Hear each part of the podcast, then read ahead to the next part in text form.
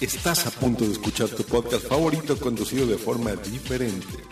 Conocerás un podcast nuevo y este mismo podcast con otras voces. Esto es un intercambio. Esto es el Interpodcast 2018.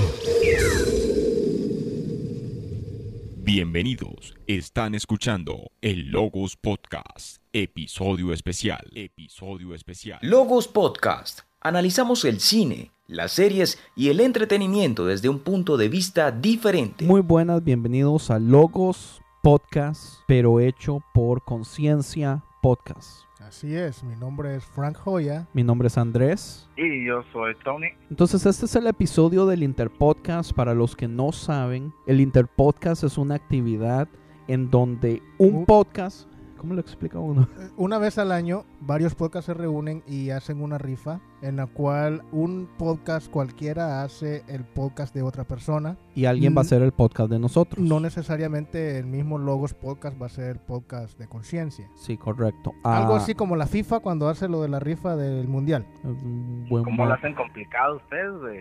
Explícalo mejor, cabrón. Lo interesante es Oh, que yo- perdón, explícalo mejor, señor Tony.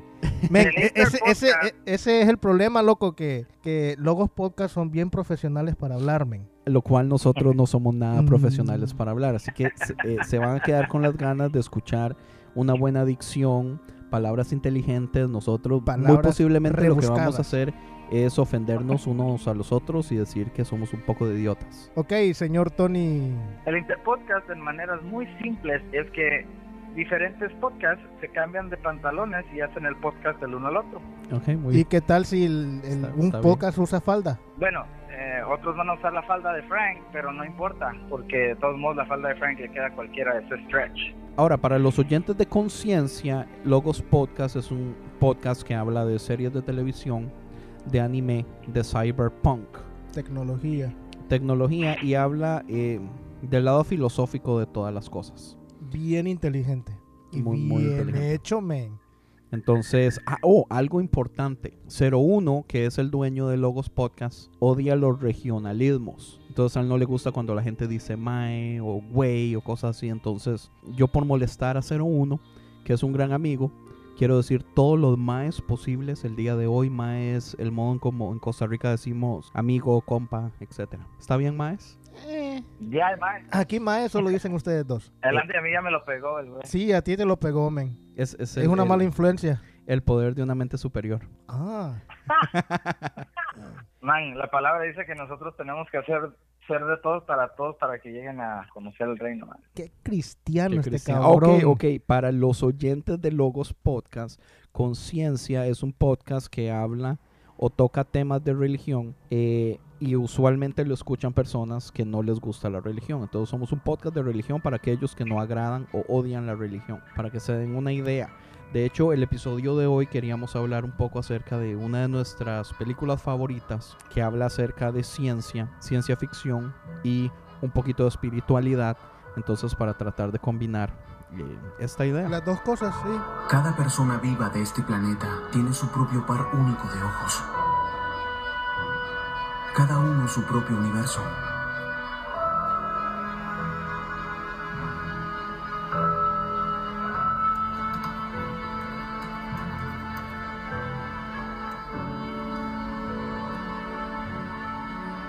Yo soy el doctor Ian Gray.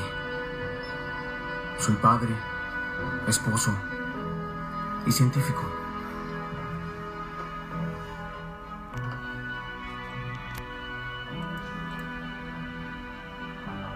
Cuando era niño, me di cuenta de que la cámara estaba diseñada exactamente como el ojo humano.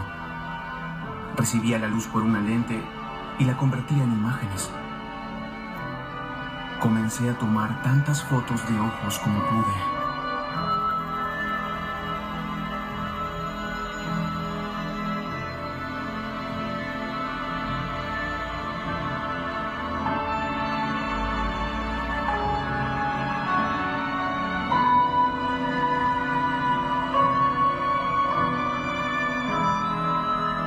Quisiera contarles la historia de los ojos que cambiaron mi mundo.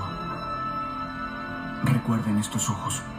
Recuerden cada detalle de estos ojos. Bien.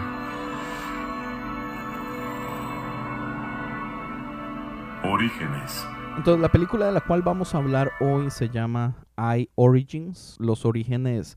Porque lo interesante es esto, la película se trata acerca de un científico que estudia los ojos, acerca de cómo todos los ojos tienen eh, formas diferentes y cada humano tiene un- una estructura del ojo, una forma específica y ningún humano la comparte, como las huellas digitales. Entonces, en inglés, I, la letra I de yo, se dice igual que la palabra I, E-Y-E, que es como ojo. Entonces es un juego de palabras, es el origen de yo, pero es también pues el, el origen Del ojo. del ojo.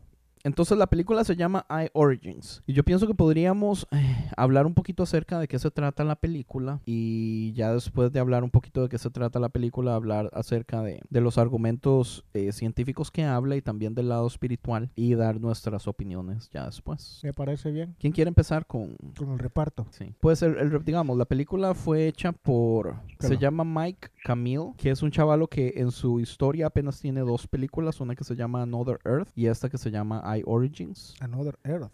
Sí, es, es buena. Se ve interesante el nombre. Entonces, es la historia de un chavalo que es científico, él trabaja. La misión de él es encontrar. ¿Cómo le explico? Qué hijo de pucha, qué difícil esta parte. Sí. El chavalo es ateo y algo que a él le molesta es. Y lo dice, o sea, es ateo y lo dice Sí, abiertamente. abiertamente. O sea, no, no cree en nada de, de algo sobrenatural. O sea, no es ni agnóstico ni nada, sino que es Ah. fija, fija, fijamente ateo. abiertamente ateo. ¿Por qué dormiste conmigo esa noche? Por falta de juicio.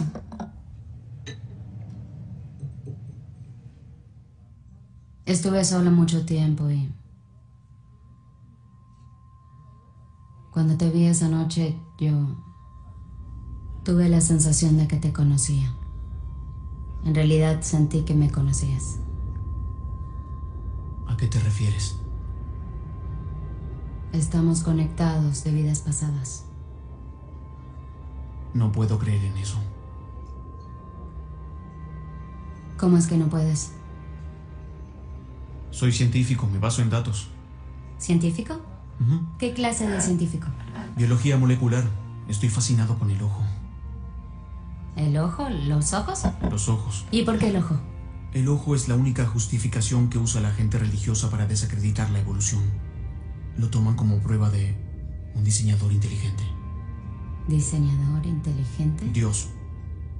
Quiero terminar con el debate de una vez y para siempre con hechos claros y concretos. Datos de cada etapa de la evolución del ojo. ¿Por qué te esfuerzas tanto por refutar a Dios?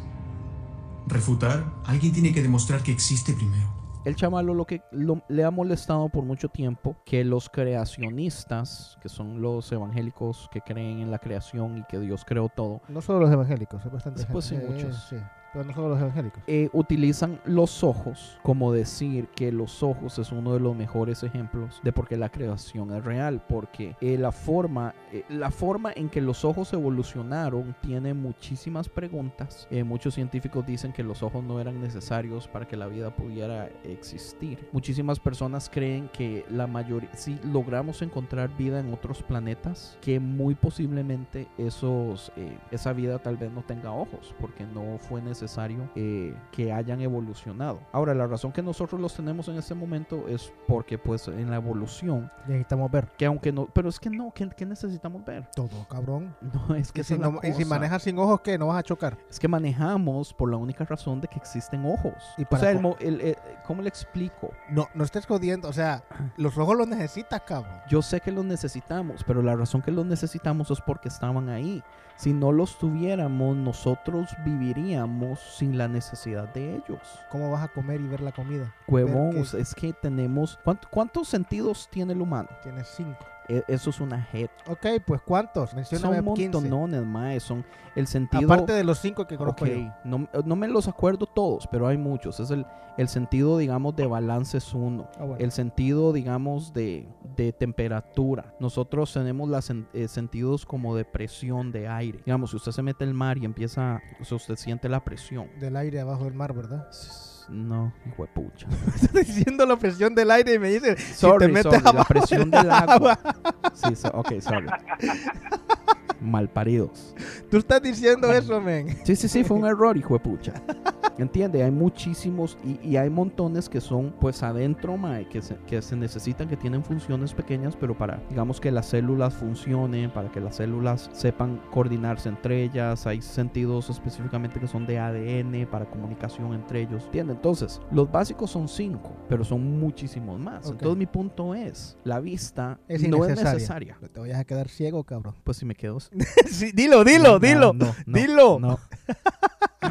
Ok, los científicos dicen que no es necesario. los científicos... O que no eran, ahora sí es necesario. Por es la que, forma. Es que lo vacilón es esto, aquí es donde viene el lado filosófico. La razón que lo necesitamos en ese momento es porque ahí está. Entonces creamos una función de ello. ¿Para qué necesitamos el pelo? Ah, es una excelente pregunta, no Ahí sé. está. Pero es que sí tiene una función, digamos. La función del pelo es protección del cráneo, entre otras cosas. Pero tú no tienes, entonces tú no tienes protección del cráneo. Pero lo tuve cuando estaba chiquitito, que era lo más importante. Cuando estaba recién nacido, no. No, pero crece. Algunos. Frank, Ah, Te estoy haciendo las preguntas básicas y lógicas. Está bien. El asunto es esto, es como cuando filosóficamente la gente dice, digamos, preguntas básicas filosóficas es ¿por qué existimos los humanos? Porque fuimos creados. ¿Cuál es la razón por la que nosotros existimos? Ya te voy a cantar una canción de Jesús Adrián Romero. ¿Cuál? No, te la voy a cantar, no jodas. Entonces, muchos científicos dicen que la razón que nosotros nos hacemos esa pregunta es porque estamos aquí. O sea, ¿cómo le explico? Es que yo no sé bien cómo explicar esto, mae. Pero Tú es... eres el científico, la- explícalo lo mejor que puedas. La pregunta se crea por el hecho de la necesidad, puesto que ya estamos aquí. Si no estuviéramos aquí, entonces no tenemos que hacer esas preguntas. O sea, suena tonto. Son inteligentes. No, suena... Se está burlando, ¿verdad? Sarcásticamente. Sí. Mal parido. Anyway, Ahí, ahí sí, si ves, si ves a, a- a tu esposa me la saludas, ¿oíste? la veo todos los días, gracias Y a si no Dios, la porque ves- eh, y si los no la ojos ves- evolucionaron. Y si no la ves, también me la saludas. Bueno, sí la voy a ver. A eso me refiero. O sea, ¿cómo es que te vas a hacer una pregunta si no estás? Así como lo que tú me estás diciendo. Por eso, es que ese es el punto, es que es complicado, men. Pero digamos, la única razón que podemos hacernos la pregunta es porque ya estamos aquí. O sea, es que hay una conexión entre las dos cosas. Yo no sé bien cómo explicarlo, pero yo nunca fui a la universidad a clases de filosofía. Pero eso es muy común que se hable en la filosofía. Ok. Pero, pero también existe la idea de que también existen otros animales y ellos no tienen la capacidad, o bueno, nosotros no sabemos si ellos tienen la capacidad de entender de por cuál están aquí en la Tierra también. Como por ejemplo, muchísimos animales que viven debajo de... al fondo del mar, donde es tan profundo que la luz del sol no llega. Entonces, como la, la luz del sol no llega, muchos de esos animales no tienen ojos porque no los ocupan. Esta película habla específicamente de unos gusanos que no tienen ojos. Ok, entonces tal vez deberíamos explicar un poquito más la película. La película tiene tres personajes importantes El primero, que es el principal, que es el doctor, el científico que se llama Ian Gray. La asistente del laboratorio de él que se llama Karen. Y la chavala que viene a ponerle a él todos eso. El, el man se enamora de una chavala. Y esta chavala es una mujer muy espiritual y muy cree, liberal. cree, cree en cosas. Free spirited, ¿cómo se dice eso en español? ah, espíritu libre. Espiritualista. Espíritu libre. Sí, de, de espíritu libre, que Pero cree, cree en, en- en- en una divinidad, en una entidad superior. Correcto. Entonces, cuando la película empieza, este man tiene una obsesión de tomarle fotos a los ojos de todas las personas que él ve, porque al man le apasionan los ojos. Él está en una fiesta, sale de la fiesta, se va al balcón o al techo, no sé. Y hay una chavala sentada ahí y se ponen a hablar y él le dice, ¿le puedo tomar una foto a sus ojos? Y ella se deja, el man le toma la foto a los ojos y el man cuando ve lo- los ojos, porque como es de noche en esa fiesta, no le puede ver bien los ojos, pero en la cámara el flash pues alumbra los ojos. El man se enamora de los ojos de esta chavala. Son unos ojazos, hay que dejarse ver. Sí, están bonitos los que salen ahí. Entonces, eh, la chavala se va. Sí, men, idiota el baboso ya estaba, o sea, como quien dice, ya la hice, estaba ligando, men. Y le pregunta el idiota, "Ay, ¿no te vas a arrepentir? Y- y- ¿qué- ¿Para qué pregunta eso cuando ya está en el momento? Dime, así son los hombres. ¿Cuáles? Usted no. No. no. Usted, yo sé que ustedes pueden decir eso. Les conviene decir eso. Porque estamos casados. Exacto. O sea que usted no está casado. No. Ah, es algo- anyway, este no, es el podcast de es- Sí, conciencia. exacto, Este no es conciencia. Entonces la chavala se va, pero él se obsesiona de los ojos, los imprime, los pone en la pared de su laboratorio y los pasa viendo. Entonces después de cierto tiempo le ocurre algo muy interesante que es que empieza a ver eh, El número 11. el número 11, la hora 11, 11, El número Eh, 11 por todos lados.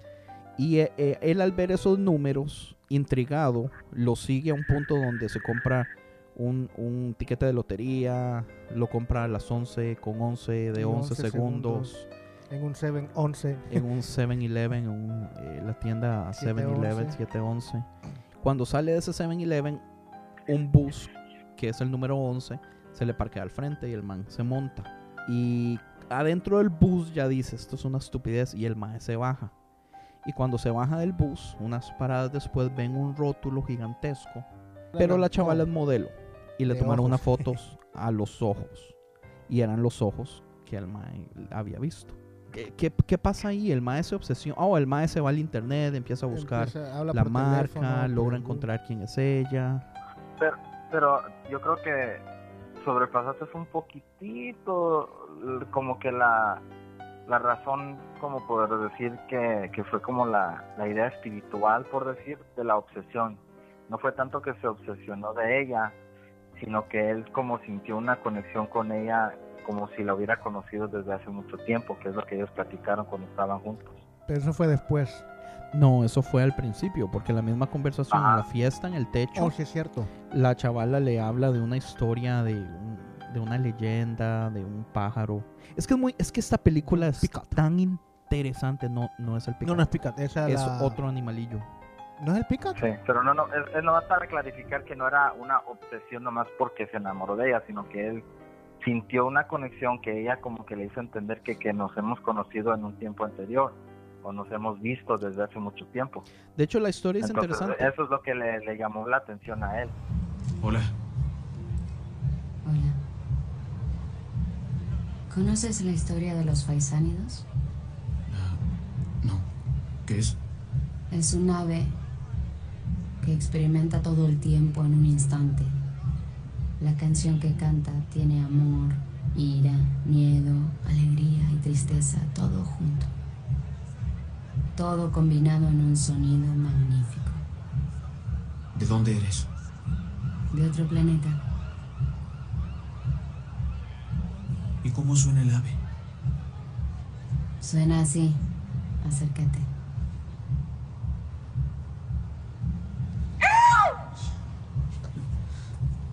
Es un poco ruidosa. Sí.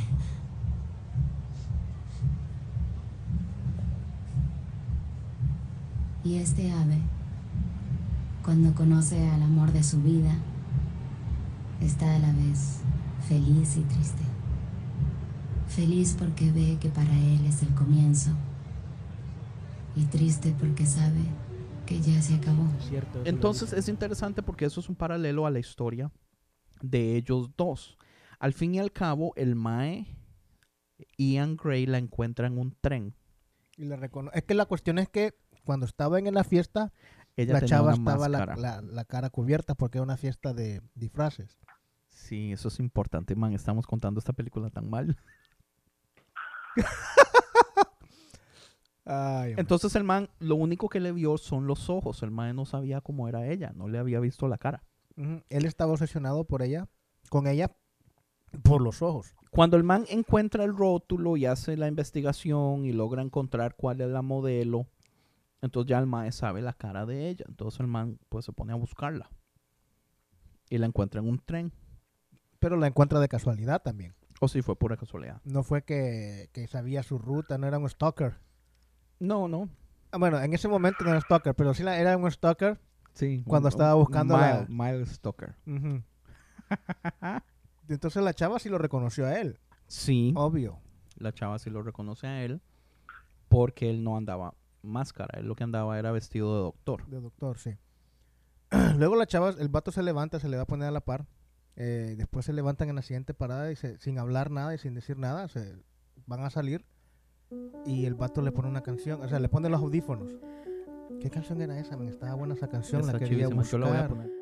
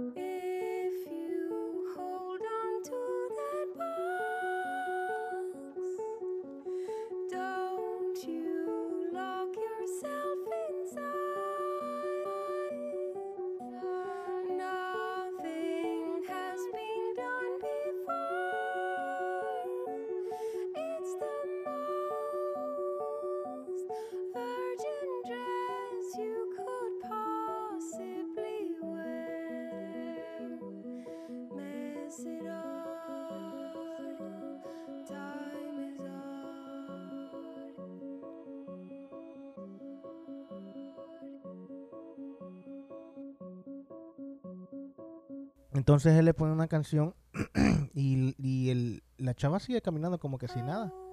Y el vato va detrás de él como que fuera su perrito. Como que si va jalándolo. Después, Luego se forma la relación. Después luego se empiezan a juntar más, platican más. se, pues se van a comer. Pero cuando se van a comer en el, en el café, eh, ya se ponen a hablar y ahí es donde el, el- la chavala le sale con algo espiritual o una bar así. Y él inmediatamente dice, oh, yo no creo en nada de eso, yo soy un científico. Sí, le dice que algo lo había guiado a ella. Por lo mismo que dice Tony, porque ella dice que la primera vez que se vieron, ella sintió como que se habían conocido de toda la vida. Y sí, le dice, ah, pero al mismo tiempo se pone triste y le pregunta por qué. Porque sabe que también ya terminó. Entonces, en, en ese momento es donde ya empezamos a ver un conflicto en el lado de que ella tiene muchas ideas espirituales, ellos... El conflicto es que ella no necesita la ciencia para creer en una entidad suprema. Y él ocupa hechos y datos para poder creer en lo que él quiere creer. Entonces, eh, toda la relación de ellos dos es básicamente... eh, Platónicamente. sí, pero Porque solo es ah, físico. no es que comparten. O sea, la película en sí se trata de una de un conflicto de, de- o sea, se atraen físicamente, se gustan, pero es un conflicto de creencias. Pero es que las creencias, digamos, son necesarias para... diga- eh, esa diferencia de creencias es necesaria para que no haya una relación. Pero yo creo que no tampoco. No es necesario. Porque la película no es de debates. Ellos no están debatiendo a cada rato. Ella tira cosas y él tira cosas. Sí, pero no, no es que debaten. No, no, hay, no, hay- no debaten, no pelean. Pero cada uno de los dos tiene sus prioridades. O sea, cuando se fueron a casar, que no los pudieron casar, que hay una parte en la que se quieren casar, van porque sacan la licencia, pero no pueden casarse en el momento que sacan la licencia. Esta otra bata que no hemos mencionado todavía, Karen, la asistente de la laboratorio. asistente, encuentra el origen. Ok, pero entonces hablemos de eso un poco. Eh, este Ian... Pero la cuestión es que la vas a contar también. Pues la voy a contar. Ian lo que quiere hacer es encontrar la línea completa de evolución de los ojos. Entonces encontrar desde eh, el ojo más primitivo hasta el ojo más completo. Ahorita científicamente se conoce que el ojo más completo tiene relativamente 12 partes diferentes. Entonces él está identificando animales que tienen una parte, animales que tienen dos, animales que tienen tres, hasta el punto donde los humanos, que son que se supone que es el ojo más complejo, Más, más evolucion- Eh, más evolucionado. que tiene 12, pero en su búsqueda hay muchos huecos, digamos, yo me acuerdo que el 6 y el 7 no tienen ningún animal, entonces él está buscándolo. Eh, el 2 o el 3 no tienen y el 11 yo creo que tampoco. Entonces, cuando él contrata al asistente, el asistente lo que le dice es, pero ¿por qué usted no tiene el animal cero? Porque usted no encuentra un animal que no tenga ojos y que tenga el gen PAC6. Que eso es importante, el gen PAC6 es el gen que ayuda a crear los ojos. Entonces, todos los animales que tienen ojos tienen ese gen, pero la idea es encontrar animales que no tengan ojos, que tengan el gen y tratar de activar el gen para crearle ojos. Darle ojos, sí. Entonces ella dice, en vez de usted buscar todos los animales del paso del 1 al 12,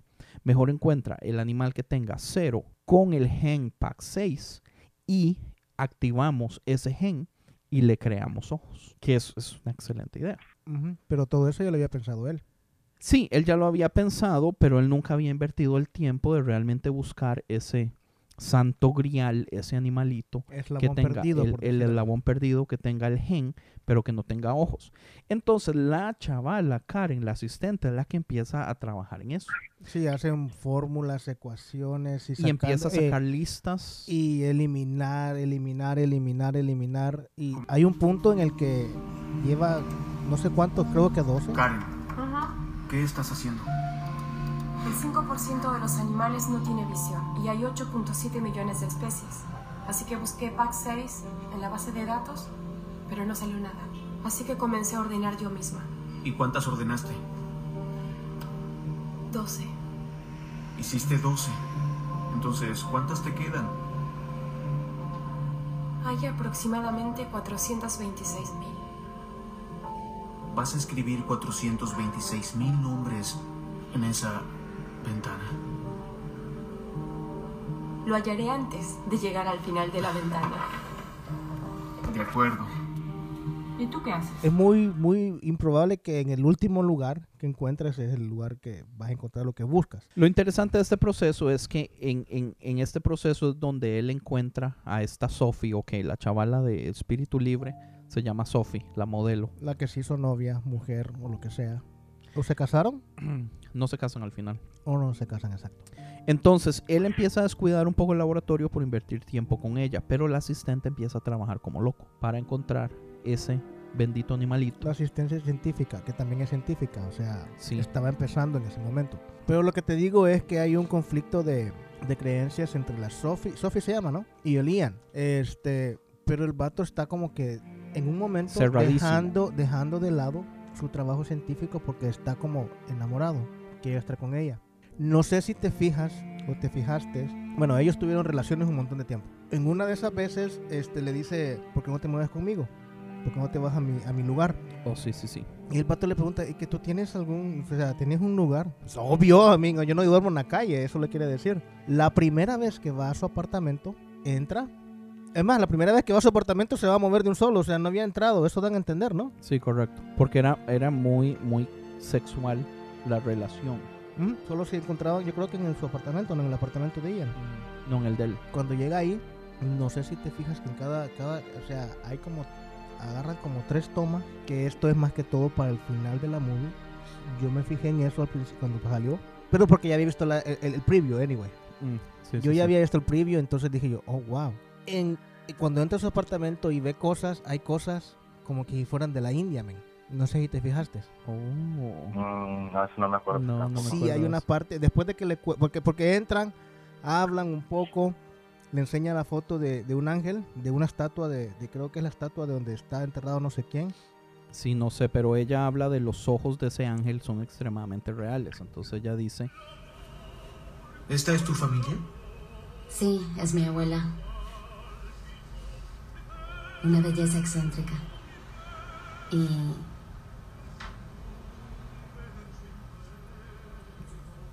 Bueno, esos son mis padres y yo cuando era bebé. Am, el pavo real blanco, pero lo conociste antes. Mm. Esto es una prueba del mundo espiritual. El ángel de la resurrección. ¿El qué? Ese es el nombre de la estatua, de la estatua del cementerio de Saint Anne. ¿Está allí, en ese cementerio? Pero mira los ojos. Están vivos. Sí, es increíble lo que se puede hacer con Photoshop. No hay Photoshop. Los ojos aparecieron justo cuando ella tomó la foto. Solo... Eres tan hermosa. Iré por más cajas. que eso no puede ser Y normal. también, y también del peacock. Y hablan, Hablan de, del un, peacock, blanco. de un peacock, eh, ¿cómo se llama? un pavo real. Un pavo real, pero ¿cómo se llama la No. enfermedad que es blanco? No me acuerdo, la verdad. ¿Así Pero la se cuest- pavo real? No. ya, es pavo real que no. Sí. Es un pavo real. Sí, pavo real es. Oh, por cierto, hoy vi casualmente cuando me salí del freeway, cuando iba al trabajo, un pick-up blanco. Qué jetón. Sí, Ay, qué no, jetón. te lo juro, Ay, qué te lo juro. Saliendo de la gasolinera, yo digo yo, ¿qué chingado está haciendo esto aquí? Y le iba a tomar video, pero es que venía mucho carro, tenía que parar. Ay, Francisco. No, le de creo, plano. No le creo. No me creas, pero de plano. Y ahora cree en Dios. Eso es, una, eso es una señal de Dios. ¿Sabes? En la mitología india, el pavo real blanco simboliza las almas que están dispersas por el mundo. ¿Nunca pensaste que en realidad simboliza la falta de melanina o pigmento en las células? Y cuando dije yo que yo no creía en Dios, Di, no sé. yo creo que existe una entidad superior. Ujú. Anyway, después de eso, de que le cuenta la historia, eh, se empiezan a amontonar, a amasar o lo que sea. No sé cómo ustedes le dicen. Pero ahí en ese momento es que salen imágenes de las cosas que tiene ella. Son dos simplemente. Yo creo que es una estatua y se da a entender que es de la India. Y una cosa que está colgando, obvio que se da a entender que es de la India también. Qué interesante, eso yo no lo había visto. Yo lo noté porque ya había visto el preview. Y ya había visto que era de la India. Y en el preview, ah, ok, ya, ya, ya, ya. Y en el preview se nota, se ve eso. Yo de hecho yo noté, yo, eh, una de las cosas que le- leí un review y el chavalo que estaba haciendo el review dice que él lamentaba haber visto el preview antes de ver la película. Porque el preview también. dice muchas cosas. Entonces él dice, Sí, si usted no ha visto el preview, mejor no lo vea para que se lleve todas las sorpresas. Porque Eso el es preview que- es demasiado revelador. Es más, yo se la recomendé a una compañera, la vio con mi cuenta y le gustó la movie. Es que es un película. Es buenísima.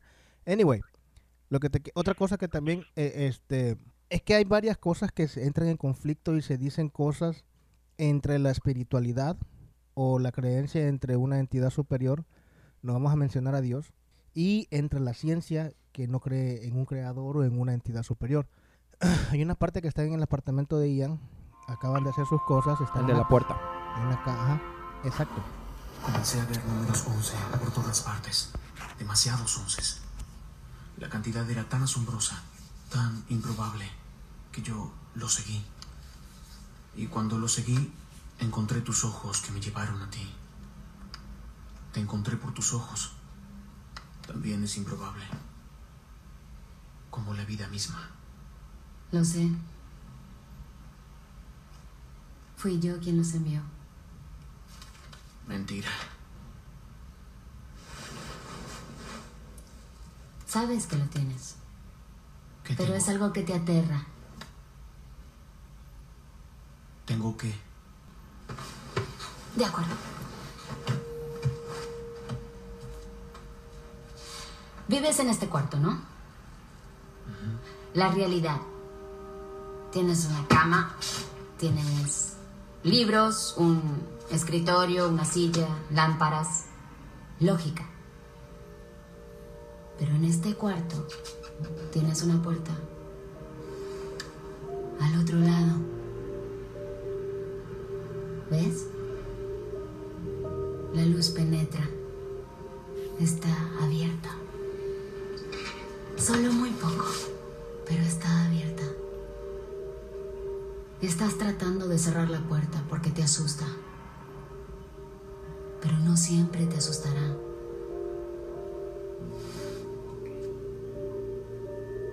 ¿Qué hay detrás de la puerta? Además de mi ropa sucia. Tienes que entrar y descubrirlo. Sabes de qué estoy hablando.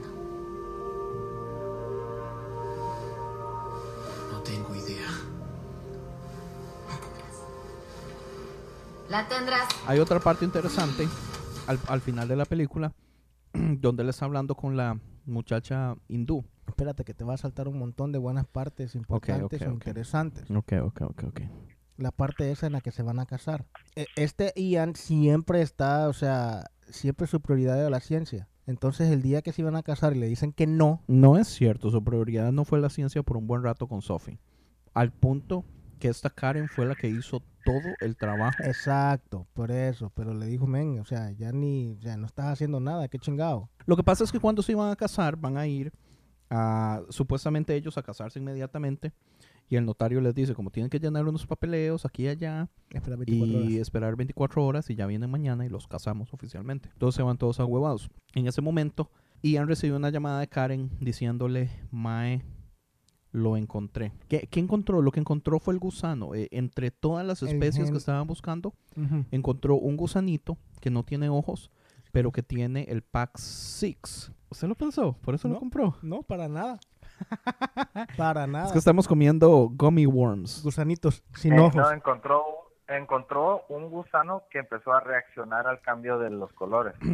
No, no, no, no. En ese momento apenas habían encontrado un gusano que tenía el gen PAX6 y que no tenía ojos. Entonces, ¿qué es lo que ocupaban para empezar a trabajar en tratar de crearle ojos al gusano? Entonces el man se va corriendo al laboratorio Le- le- se va con la, con la novia, casi esposa. con Ella Sophie. se va bien la huevada. Sí, le tienes que ir ahorita, come on. O sea, si nos hubiéramos casado, ¿qué hubiera pasado? Siguiente. ¿Qué necesitan? Quisiéramos casarnos. ¿Tiene sus documentos? Sí. Sí.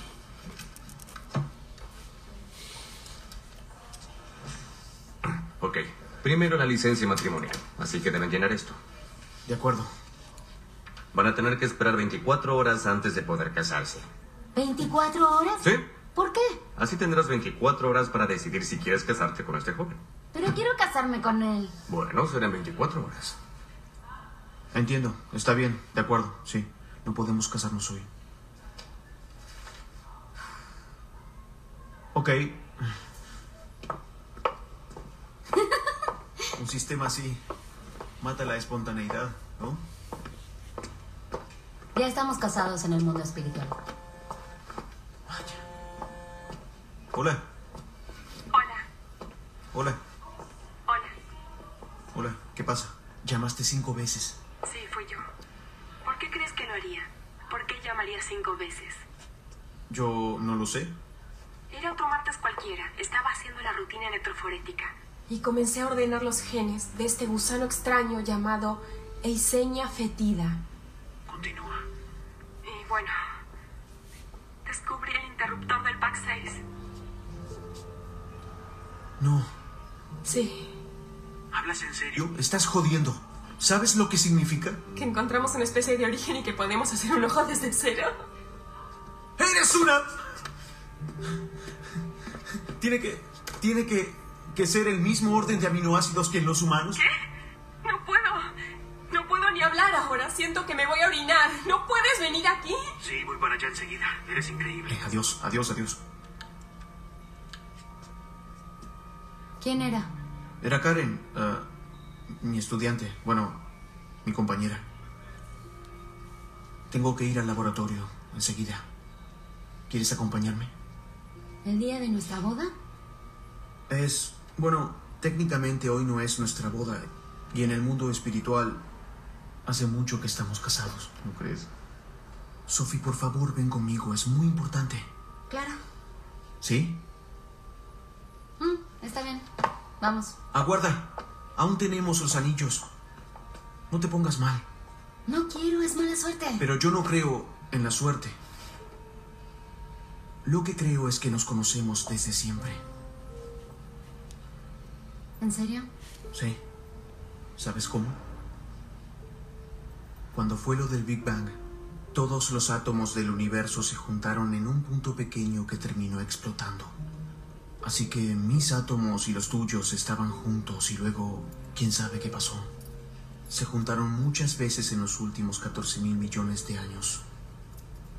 Así que mis átomos conocen a los tuyos y siempre los conocieron. Mis átomos siempre amaron a los tuyos. Logos. Logos. Del griego conocimiento, razonamiento o reflexión. Logos Podcast. Pero anyway, no se casaron, entonces no es importante, el man fue. Yo ahí estoy con él. Come on, dude. Come on, man. La boda es hasta el día siguiente.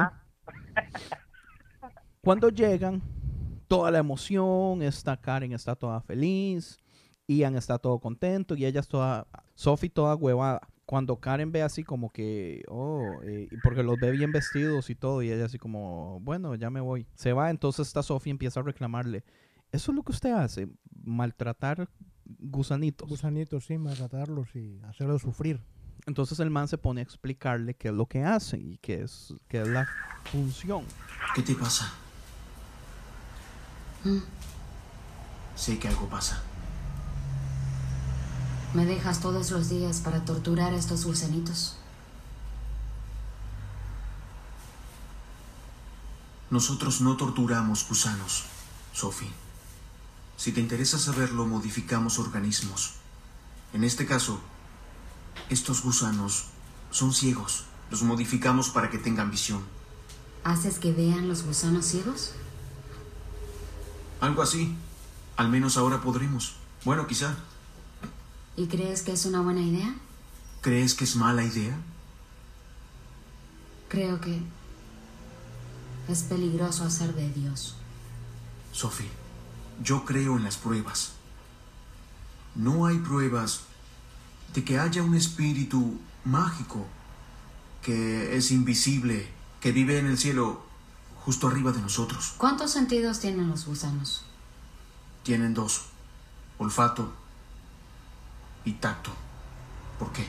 Así que viven sin ninguna capacidad de ver ni saber de la luz, ¿cierto? La noción de la luz para ellos es inimaginable. Sí, Pero los humanos sabemos que la luz existe, que rodea a los gusanos que está sobre ellos. Ellos no la sienten, pero con una pequeña mutación lo harán. ¿Cierto? Correcto. Bueno. Doctor Ojo. Puede que algunos humanos, seres especiales, hayan mutado para tener otro sentido. Uno espiritual. Y pueden percibir un mundo que está justo encima de nosotros, en todas partes, tal como la luz sobre los gusanos.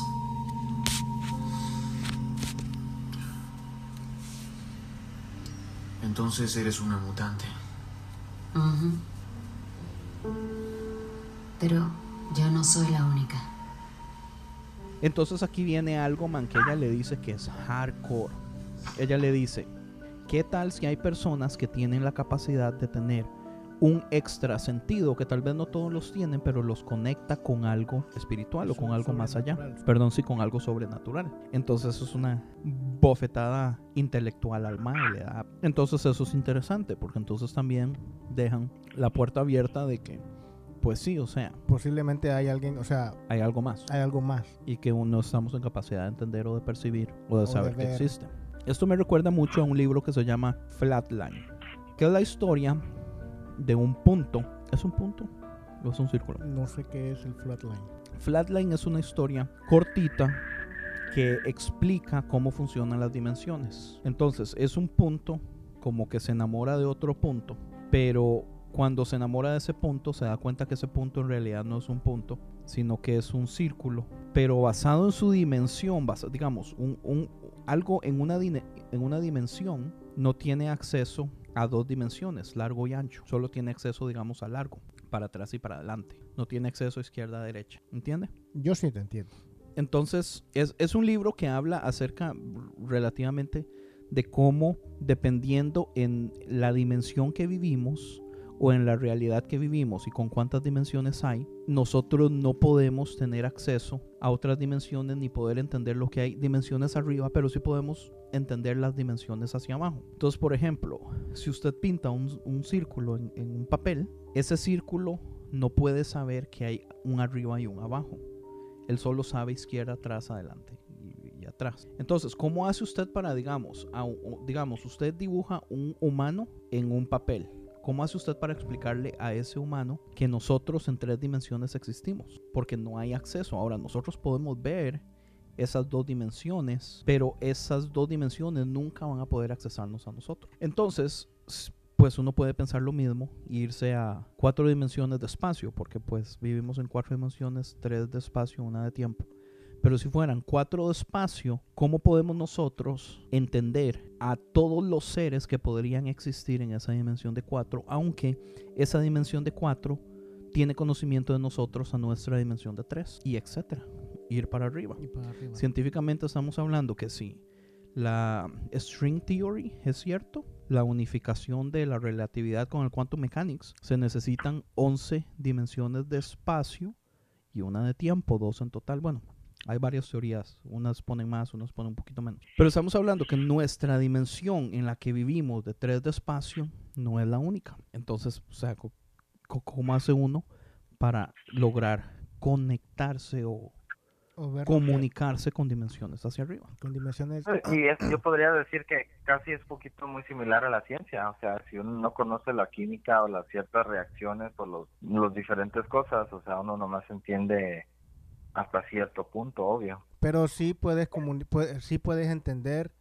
y sí puedes aprender eso, lo cual Claro. es muy lo cual es muy diferente porque nosotros no podríamos Sí, pero entender. no es tan fácil tampoco. No, no, pero sí es posible entenderlo. O sea, si tú eres un, qué sé yo, un matemático y no sabes nada de química, lo que queda entender Tony es que tú no vas a entender nada de lo que es la ciencia en cuanto a la química, pero sí estás en la capacidad de entenderlo. Y en cuanto a lo que tú dijiste, no estamos en la capacidad no de ver, estamos en la capacidad. de ver ni entender ni apreciar ni ni siquiera Ni comunicarnos. exacto con otra dimensión más, por decir así, más arriba que la que nosotros vivimos. O sí, o sí se pudiera, pero sería al largo plazo, o sea, sería algo tal vez que todavía nunca, no hemos llegado a un punto de eso. Pues muchos creyentes hablan de que muy posiblemente la relación de Dios como una dimensión o como una entidad superior está en un plano diferente de dimensiones y que la eternidad es nosotros subir al- a ese siguiente plano. Entonces mucha gente dice, pues la muerte es e- esa ascensión de un plano. Ajá. Entonces, o sea, no necesariamente es imposible. Aquí es donde pues uno entra con La espiritualidad la dimensión espiritual, lo cual menciona esta chava. no hay modo de probar que sea cierto, por más que uno quiera. Ya, exacto. Pero es lo que menciona esta chava, o sea, lo que le dice, o sea, o sea, cómo tú sabes, o sea, que no hay personas que sí tienen este extra sentido para poder entender, comunicarse o por lo menos sentir esta otra dimensión que es la dimensión sobrenatural. En este caso, el, el, el, el- ejemplo que tú estás dando, la, eh, pasar al siguiente plano cuando uno muere, pero los cristianos, entre comillas, o sea, entre co- comillas digo porque es que se pueden comunicar con la otra dimensión. Sí, pero es que esa comunicación también es muy rara, porque yo no quiero sonar como el más hereje del mundo, Eh, Suena siempre todo caso.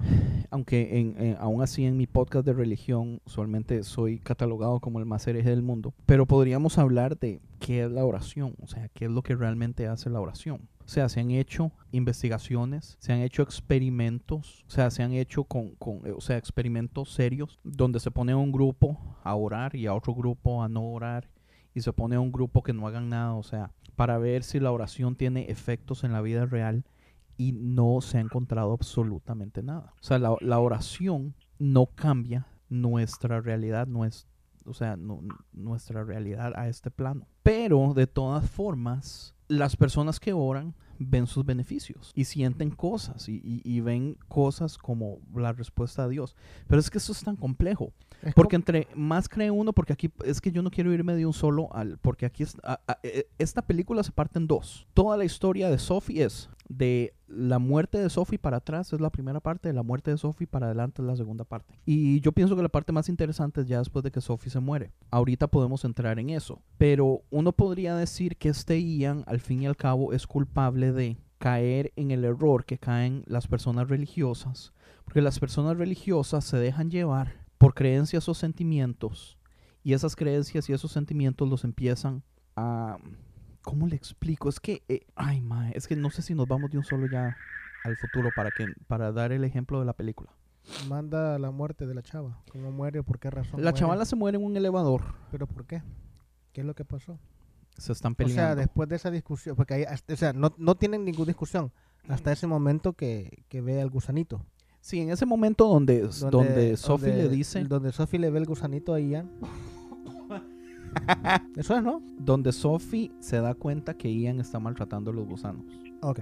Pues, ¿Lo que, ¿Qué es lo que dije yo? Pues Ah, Usted dijo algo un poquito diferente. eso es lo que dije, ve el gusanito de Ian. Ahí sí se pelean ellos. Después de que Sophie le dijo, este gusano solo tiene dos sentidos, no sabe que la luz existe. Usted ve la luz, pero aún así usted no sabe si hay otros sentidos y otras cosas que pueden estar en nuestro alrededor, como la luz está en todo alrededor de ese gusano. Usted no sabe si hay cosas que están a su alrededor porque tal vez usted no lo tiene, pero eso es algo que yo siento. O sea, ella, porque es vacilón, él le dice, o sea, usted es una mutante. Y ella le dice, sí, sí. yo soy una mutante porque yo tengo acceso a ese lado de lo sobrenatural. Eh, pero acceso no es como que tiene poderes ni nada, es simple y sencillamente que ella ve cosas, digamos. El, el peacock, el pavo real blanco, ella lo ve como una señal de la abuela, que cada vez que ella ve ese, ese pavo real blanco que anda en New York, que no tiene dueño, que anda caminando por todos lados, que ella siempre lo anda buscando, que le ha tomado muchas fotos. Ella siempre dice que eso es la abuela. ¿En- ¿Entiende? Entonces son cosas así como, como uno podría decir, son ideologías que no tienen lógica, pero aún así tienen efecto en ella. A ella la hacen feliz. Ah, ya, ya, exacto. Eso hace que ellos se peleen, se van para la casa peleándose, el elevador se daña. No, ¿Cómo que no? se pelean y en lo que se están peleando se contentan. Ah, sí es En lo que se contentan están making up. Y Le le, cae cae, el líquido en el líquido en los ojos al Ian. Entonces cuando van para su casa viene y el, el elevador se arruina. La cosa es que es de las muertes más feas del universo, man. El mae sale, el elevador está a medio camino, la puerta está como que arriba. La cuestión que el vato, es que la cuestión es que el vato no puede ver, por- no puede ver, ve todo borroso. De hecho, tiene una cosa en los ojos. Ajá, vendas. Unas Y vendas. se las quita y empieza a ver y abre la puerta y está media, medio, medio elevador arriba de la puerta. Viene el vato y le dice, ven, sal tú primero. Le dice, no, sal tú primero y después me agarras. El vato sale viendo todo borroso y después le dice, vente ya, vente ya. Pero todo vente ese ya". rato ellos estaban peleando. El mae le estaba diciendo que ella era una inmadura, que ella era una niña, Sí, le dice cosas que ella feas. nunca iba a salir de ese mundo de que todo es color de rosas, que vive en Fantasyland. La cuestión es que la chava se tarda en agarrar valor para poder salir del elevador. Viene la babosa y en el momento en el que menos tenía que haber agarrado los brazos del vato porque le iba a jalar, sale medio cuerpo, en la película sale eso. Y el vato la jala, pero al mismo tiempo que la jala el elevador se cae. Y el vato no puede ni ver. Entonces la agarra y la abraza y le dice, ok, le decimos que no sé qué, que no sé cuánto, un montón de babosadas. Pero después se da cuenta que solo tiene medio cuerpo. Sí, la partió a la mitad. La madre se muere. Man, esa, esa parte a mí me dio coraje, man, porque no, Deberíamos como que no man- se miró el, el desmadre, o sea, para que alguien se corte la mitad del cuerpo, como que no fue una cosa que realmente enseñaron muy clarito. Sí, pero es que No también, gritó, también había no una... nada. había una razón específica que era que quería darnos unos segundos para creer que todo había salido bien. Ok, entonces, ella se muere y pasan siete años y ahí empieza la parte número dos de la película. se Ellos casa- logran... Se casa, el Ian se casa con la, con la, con la asistente que es Karen. Ajá. En esos siete años se casan. Logran encontrar el... eh, eh, El ojo. El ojo. La cuestión es que empiezan a hacer un, un sistema en el que meten, están metiendo la foto, no, sino que el scan de los ojos de todas las personas posibles en todo el mundo. A esa base de datos ah, solo tiene acceso como tres o cuatro personas, ¿no? Sí, pero en realidad, o sea, eh, lo explican así, pero eso suena muy tonto. O sea, una base de datos así hay muchas entidades que tienen acceso. No, digo a todo a nivel mundial. Sí, pero también es una exageración. Yo no creo que debieron haber hecho algo así. Bueno, pero eso La es lo que es dice que la el- película, el- hombre. Yo sé, pero el, el amigo de él tenía acceso también. El amigo que es científico que, con el que estaba trabajando, que no lo habías mencionado en todo el episodio. Que por cierto es Glenn, el de eh, The Walking Dead. Yo no veo Walking Dead. Yo sé porque usted es un pussy. No me llamó la atención, intenté verlo. Pussy. No me da miedo. ¿Quién dice que tiene que dar miedo? Entonces, ¿por qué me llamas pussy, cabrón? Porque, no- porque no lo vio por maricón. ¿Por qué? Porque no le dio la gana. Porque Exacto, porque no maricón. me dio la gana, no por maricón. Es semejante. por puro maricón. Pura mariconada. Ay, Una quejadera. Y está, lo intenté ver. No, usted, usted lo empezó a ver. Vámonos para afuera Ah. a ver quién es el maricón, cabrón. Yo ya lo conozco. Vámonos usted. ya para afuera. Usted lo empezó a ver y usted ya seguro estaba haciendo caras así como "Ah, cochinada, que todo el mundo habla, que los zombies, que no da miedo, que aquí, que allá, que... O sea, usted ya lo empezó a ver de malas, obviamente, no. No. le iba, es exactamente lo que yo quería hablar ahorita, de que la gente se mete en su cabeza cosas y pase lo que pase, la gente ve lo que quiere ver.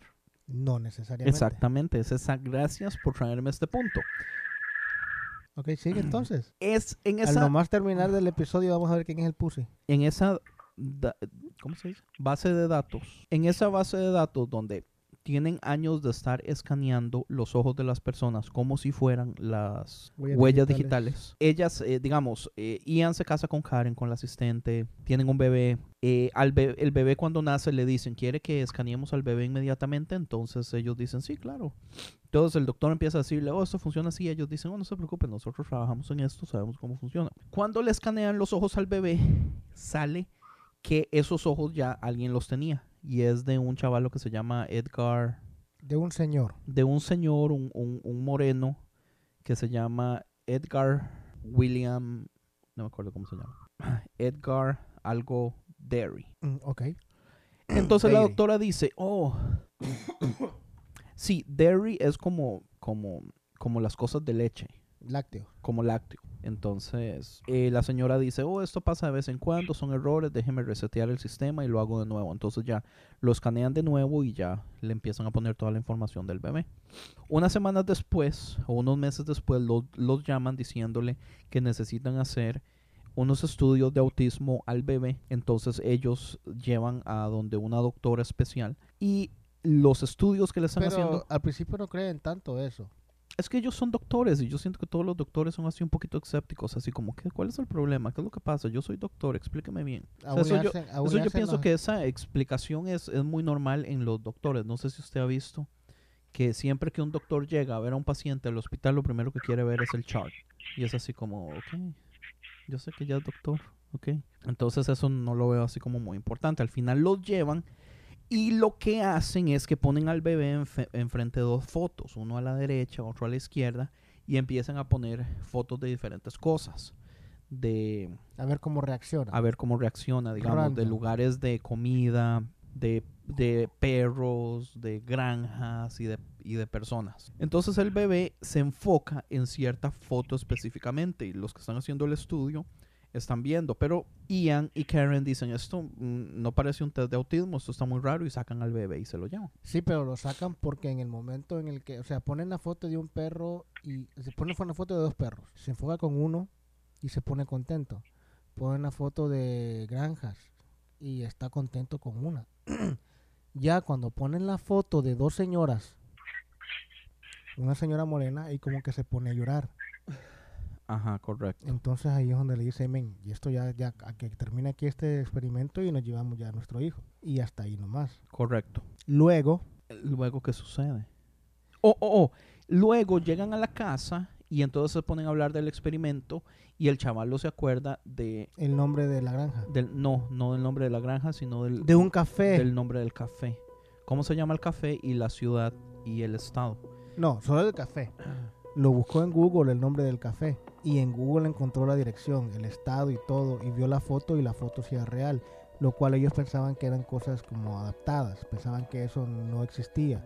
Sí, Entonces el vato viene y empieza a manejar hasta ese lugar y en, ahí pregunta por, por la granja Dairy. No, eh, pu- pues sí, en el café él pregunta qué hay aquí para ver y le dicen no hay nada más que un montón de granjas y un lugar donde hacen un montón de lácteos. Y él dice, oh sí, ¿dónde queda eso? Ya le dicen y el man se va. Y cuando se va, eh, ve la granja, que estaba en las fotos también, y ve a una muchacha y después ve al perro, Que exactamente salen las fotos.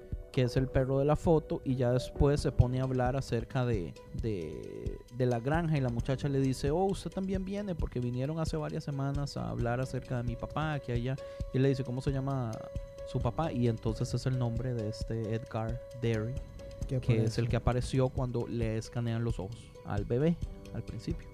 Después aparece la mamá. Después aparece la señora de la foto, que es la esposa de Edgar.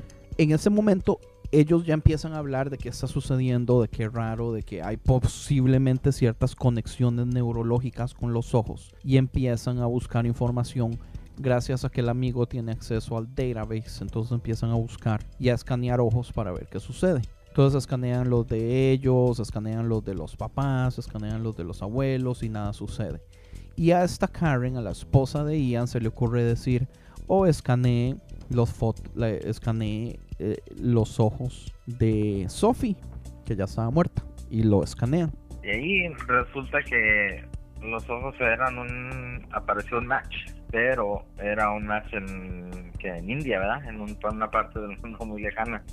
Sí, Que, que estaban haciendo, eh, estaban probando el sistema ya apenas, ¿verdad? sí, digamos, en un hospital eh, comunitario en India estaban escaneando niños y apareció una niña con los mismos ojos de Sophie. Entonces esta Karen obliga a Ian a ir a India a buscar a la chiquita. Entonces eh, el maestro va a India. O- oye, sí, y, y fuera, fue el mismo día o durante el mismo tiempo cuando murió Sophie, ¿verdad? Que le escanearon los ojos. No, fue tiempo después, pero acuérdese que ya habían pasado siete años después de la muerte de Sophie y la chiquita tenía siete años. Oye, eso es interesante, porque ellos ven la fecha cuando se muere este, el, el moreno, el Edgar Derry, se muere en el momento no que el bebé de ellos nace, sino en el momento que el bebé es concebido. O sea, nueve meses antes de nacer. Entonces las fechas son como muy exactas. Y cuando ven a esta chiquita, la chiquita tiene 7, 8 años, una cosa así. O sea, fijo, la, la chiquita nació casi que en el mismo instante que Sophie muere. No. nació casi nueve meses después de que Sophie muere. Pues Eh, sí, eso es lo que dan a eso, como entender. nueve tú- meses después porque, es en la acá- tú acabas concepción. de decir que nace en el momento que Sophie muere. Sí, sí, no, sorry. eh, nace en el momento que la conciben. Nace en el momento que la conciben. Fue pucha. Eh, los, los, um, Sophie muere en el momento que conciben a la chiquita. Dan a entender eso. Más Sí, o menos correcto. Entonces el maestro se va a la India a buscar a la chiquita. Y dura varias semanas, o dan a entender que son varios meses. El man tiene, eh, busca en, un, en el hospital comunitario donde se hizo el scan, enseña la foto de los ojos, una muchacha reconoce los ojos. Una profesora. Aquí Es una ent- entra una parte interesante. Sí, es una profesora. Creo que es profesora porque está enseñando. le pregunta si puede enseñar una foto y, le, y si reconoce que solo tiene los ojos. O sea, le dice, sí, yo reconozco esos ojos, pero eh, lo alrededor de los ojos es diferente. Y le pregunta, ¿me ayudarías a encontrarla? Y le dice, bueno, no sé. La cuestión es que le da una explicación que no me recuerdo cuál es la explicación que le da. Al fin de cuentas la chava le empieza a ayudar. Pero con esta chava empieza a tener ese tipo de conflictos también que tenía con Sophie. En Porque cuanto- esta chava es muy espiritual también. espiritual también y este y Ian es muy científico y es ahí donde te digo que hay una parte en la que Ella no me menciona al. Dalai Lama también. Ajá. Doctor Gray, ¿usted es religioso? Si soy religioso, pensé que me había investigado. No, no soy religioso. ¿Y por qué no? La religión se basa en normas escritas por los hombres hace miles de años. Esas creencias no se pueden cambiar ni desafiar. Están fijas.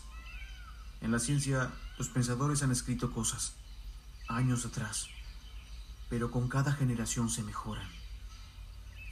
Las palabras no son santas. Einstein es un hombre brillante, pero no es nuestro Dios. Está a un paso en la evolución del conocimiento, pero nosotros siempre continuamos avanzando. ¿Sabe? Una vez un científico le preguntó al Dalai Lama, ¿qué es lo que haría usted si un científico refutara sus creencias religiosas? Y él le dijo después de pensar mucho, miraría todos los papeles y echaría un vistazo a toda la investigación y trataría de entender las cosas. Y si al final estuviera claro que la evidencia científica refutó mis creencias espirituales, mis creencias se podrían cambiar. Buena respuesta.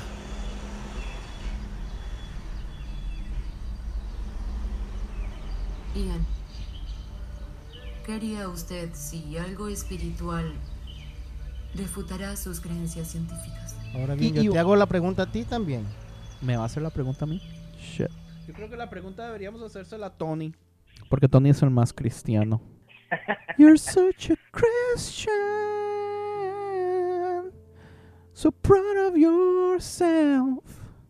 Ok, si usted me quiere hacer la pregunta, yo creo que pues mi respuesta no es solamente de palabras. Yo creo que usted ha visto que mis hechos, mis hechos afirmarían la respuesta.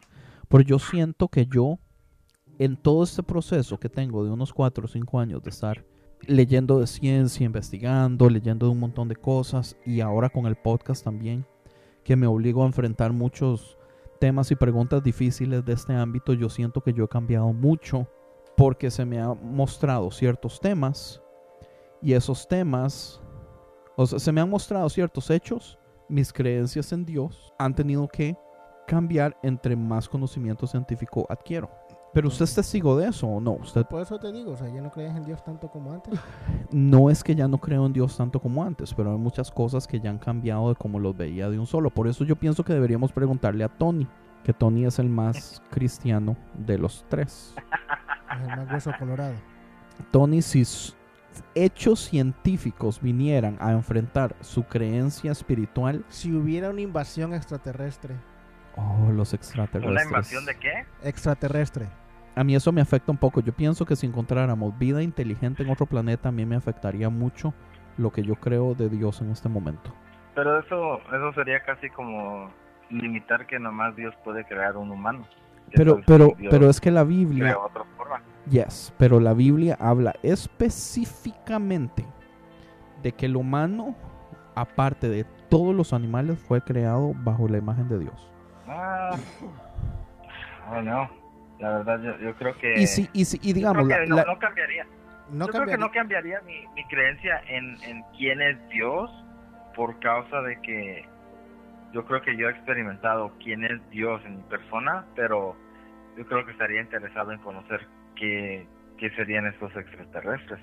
Ok, pero entonces aquí vámonos a la película un momento y expliquemos algo rápido y ya entremos al punto que yo quería entrar que para mí es extremadamente importante. Después de mucho tiempo, Ian invierte eh, en un rótulo gigantesco, pone la foto de los ojos y dice, estos son tus ojos, llámeme por favor, va a haber recompensa monetaria. Un montón de gente lo empieza a llamar, ya cuando el man está a punto, no, no está a punto de rendirse, pero él recibe una llamada de la esposa y la esposa le dice, ya está aquí. Yo sé que yo fui el que lo convencí de que fuera, pero ya ha pasado demasiado tiempo. Ya gastaste un chingo de feria. Ya gastó un montón de plata y yo creo que este es el Gastó momento. 20 mil dólares en ese, en ese post que puso ahí. Yo no sé, pero un montón de plata, man. 20 Dijeron, mil.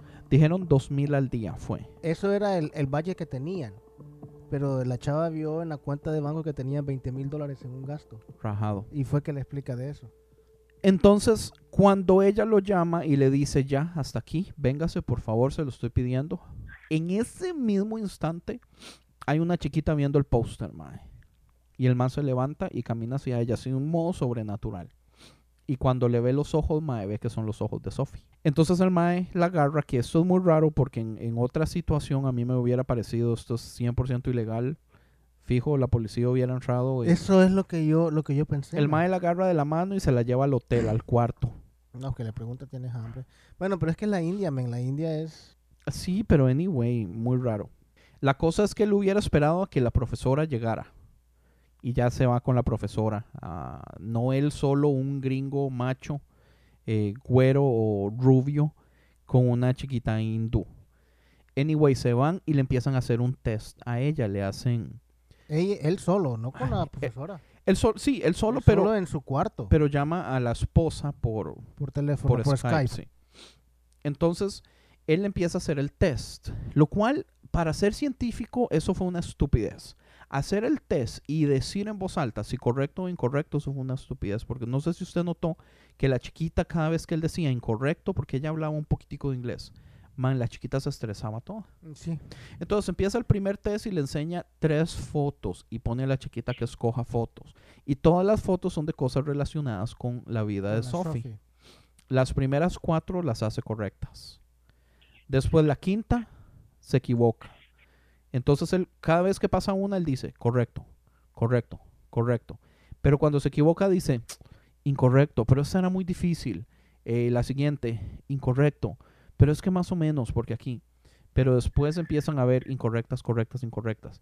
Pero el maestro los iba diciendo en voz alta, man, y la chiquita estaba toda estresada, diciendo como, como, pero hice mal el test y unas varas así. Entonces al fin se dan cuenta que fue un cu- 44% de respuestas correctas. Y la esposa le dice, es un poquito arriba de randomness. Entonces, de todas formas, es, es un número importante. Pero aún así, eh, no es lo que yo esperaba. Entonces, el mae estaba todo decepcionado. Eh, en eso, el mae le dice a la chiquita, bueno, vámonos. Y cuando van para afuera, el man estripa el botón del elevador y el elevador se abre y la chiquita empieza a pegar gritos. Sí, ahí te faltó una parte de cuando entraron, entraron por... Entraron por las escaleras porque el elevador estaba ocupado. mm, porque estaba ahí el... El preach. El Prish, sí. Él se encuentra un Prish en India. Y entonces él, como vio el Prish, se fue directo por las escaleras. La cosa fue que no entraron por el elevador la primera vez, pero ya para bajar ella empezó a pegar gritos. Y aquí es el punto importante donde yo digo, aquí la película da a entender que el Mae se vuelve un creyente. O sea, el Mae logra finalmente pasar esta barrera de solo hechos y datos, hechos y datos a, y ahora yo creo que esto es sobrenatural. Ella es o encarnación de Sophie, o hay una conexión cuántica entre Sophie y Y esta niña. Eh, Salomina se llamaba la chiquita. Y aquí es entonces lo que yo quiero hablar, que es este asunto acerca de que cuando las personas creen y se rinden y deciden creer, al fin y al cabo, todo lo que sucede va a confirmar sus, van a confirmar sus creencias, aunque no necesariamente sean confirmaciones de las creencias, que es lo que muchos evangélicos hacen. o hacemos para incluirme. eh, yo evito no hacerlo. Pero es, por ejemplo, hablando acerca de esto de la oración. Entiende, digamos, las personas oran y las personas que creen en Dios y oran ven respuesta a esa oración en un montón de cosas. Pero esa respuesta a, una oraci- a esas oraciones no son necesariamente cosas que usted pueda venir y poner en papel y decir esto es prueba de que la oración existe. Digamos, si usted le pide a alguien 10 mil, si usted ora por 10 mil dólares, mae, muy, muy probablemente usted no va a recibir esos 10 mil dólares.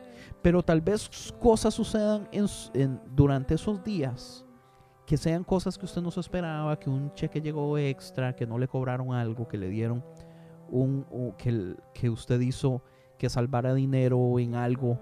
O sea, la gente va a ver confirmación de eso, aunque otras personas no lo vean como confirmación de eso.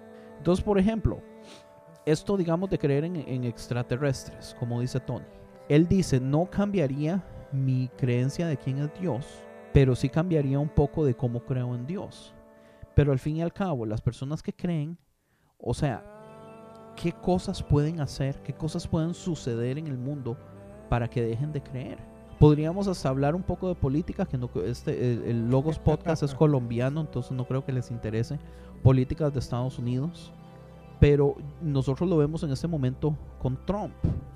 Los, los que aman a Trump, no importa lo que Trump haga, que los que no creen en Trump digan esto ya es el punto clave para que dejen de creer en Trump. La gente de todas formas ve las cosas diferentes y siguen creyendo en Trump. Entonces es, es parte del ser humano en que en el momento que usted se rinde a cierta ideología o cier- cierta creencia, no hay nada que a usted lo vaya a sacar de esa creencia. Por ejemplo, yo me imaginaba que en esa película, porque terminan al momento que salen del hotel, sale Ian con Salomina, la chiquita india, y se ve que viene un taxi y del taxi sale la profesora, ahí termina la película. O sea, yo Sí, me- ¿En qué termina entonces? pues yo me imagino, pues la dejan abierta, pero yo me imagino que fijo, Liam adopta a la chiquita. Ya Ian siendo creyente de este lado sobrenatural, fijo, conforme pasa el tiempo, van a haber cosas que Salomina va a hacer que van a seguir forjando la idea de que ella es Sophie, o de que es una encarnación, o de que es, no sé, parte de conexión neurológica, cuántica, eh, no sé, ¿entiende? Pero mi punto es, en el momento que usted se rinde, pues sí, o sea, cuántica es como cuando... Sí, sí, sí, sí. Está un poquito complejo ese, esa frase. Ah, gracias. A eso me refería. Este, o sea, ¿cómo saca uno la gente de ahí? ¿Cómo puede usted venir a decirle a un evangélico que su oración no funciona? Ellos nunca lo van a creer. Aunque usted haga estudios científicos y meta gente a laboratorios y haga estudios complejos, eh, o sea, y se demuestre que no sirve, de todas formas las personas van a seguir creyendo que sí sirve. O sea, y, y no me malentiendan, no estoy diciendo que la Que la oración no oración sirva. funciona. Lo que estoy diciendo es que hasta la fecha estudios científicos muestran que la oración no cambia la vida real en este momento, no nuestra dimensión, ¿entiende? Aunque tiene muchísimos beneficios por aparte, beneficios meditativos, hacen a las personas, relajan a las personas, eh, las personas que usualmente pasan momentos de oración o meditación usualmente son más tranquilas, pasan más felices, cosas así, todo eso científicamente comprobado, pero lo que no se ha comprobado es que realmente las cosas cambian. Pero yo creo que científicamente lo, lo están viendo de, de la manera científica, obvio, pero yo creo que también como cristianos o gente que cree en Dios, tienen la concepción muy... com- la, la, el concepto de lo que es oración y para qué sirve, ¿no? O sea, como cristianos también nosotros mismos la tenemos muy equivocada. ¿Por qué? Porque hay muchos cristianos, como dice Andy, que oran por dinero o por, por esto y otro, y yo no creo que la oración necesariamente es para pedir. Pero es que no solo por eso, pero ¿por qué entonces para qué es la oración? O sea, hablando ya cristianamente, O sea, si no es digamos- para pedir, ¿para qué es? Digamos que usted está enfermo, no es justo orar para que pedir sanidad para que Dios lo sane. Porque podríamos ya. irnos a un extremo y decir, digamos, las personas que oran para que su equipo gane. Digamos, en un mundial, todos los ticos están orando para que Costa Rica gane. Y si está jugando contra Colombia, los cre- creyentes colombianos están orando para que Colombia gane. Al fin y al cabo, uno va a ganar. ¿Eso es que Dios respondió o no? Sí, respondió a los más creyentes. ¿En, se- o sea, ¿en serio? No, pues eso te digo, o sea, sarcásticamente. Pero eso es el extremo. Pero ahora bien, si yo tengo neces o sea, si yo tengo necesidad de algo y yo creo que Dios me puede, o sea, como creyente creo que si yo le pido a Dios 10 mil dólares porque los necesito, no porque simplemente los quiero. O se le dañó el carro, digamos, no una cantidad exacta. Se le dañó el carro y usted ocupa un carro porque trabajo, escuela, hijos, cosas así. Y usted ora a Dios, por favor, deme un carro. ¿Te lo va a dar? No sabemos. A Francisco le pasó algo muy interesante. Francisco estaba orando.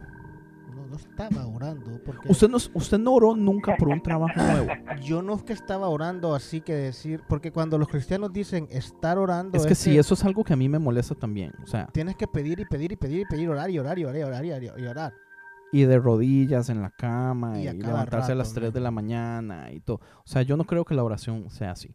O sea, yo no creo que la oración es agarrarse las manos, cerrar los ojos y decir una fórmula Padre. bonita que sea la única forma que tenga acceso a Dios. O sea, yo no creo que la oración es un, así como un poema, una fórmula, un- una prosa específica, palabras específicas.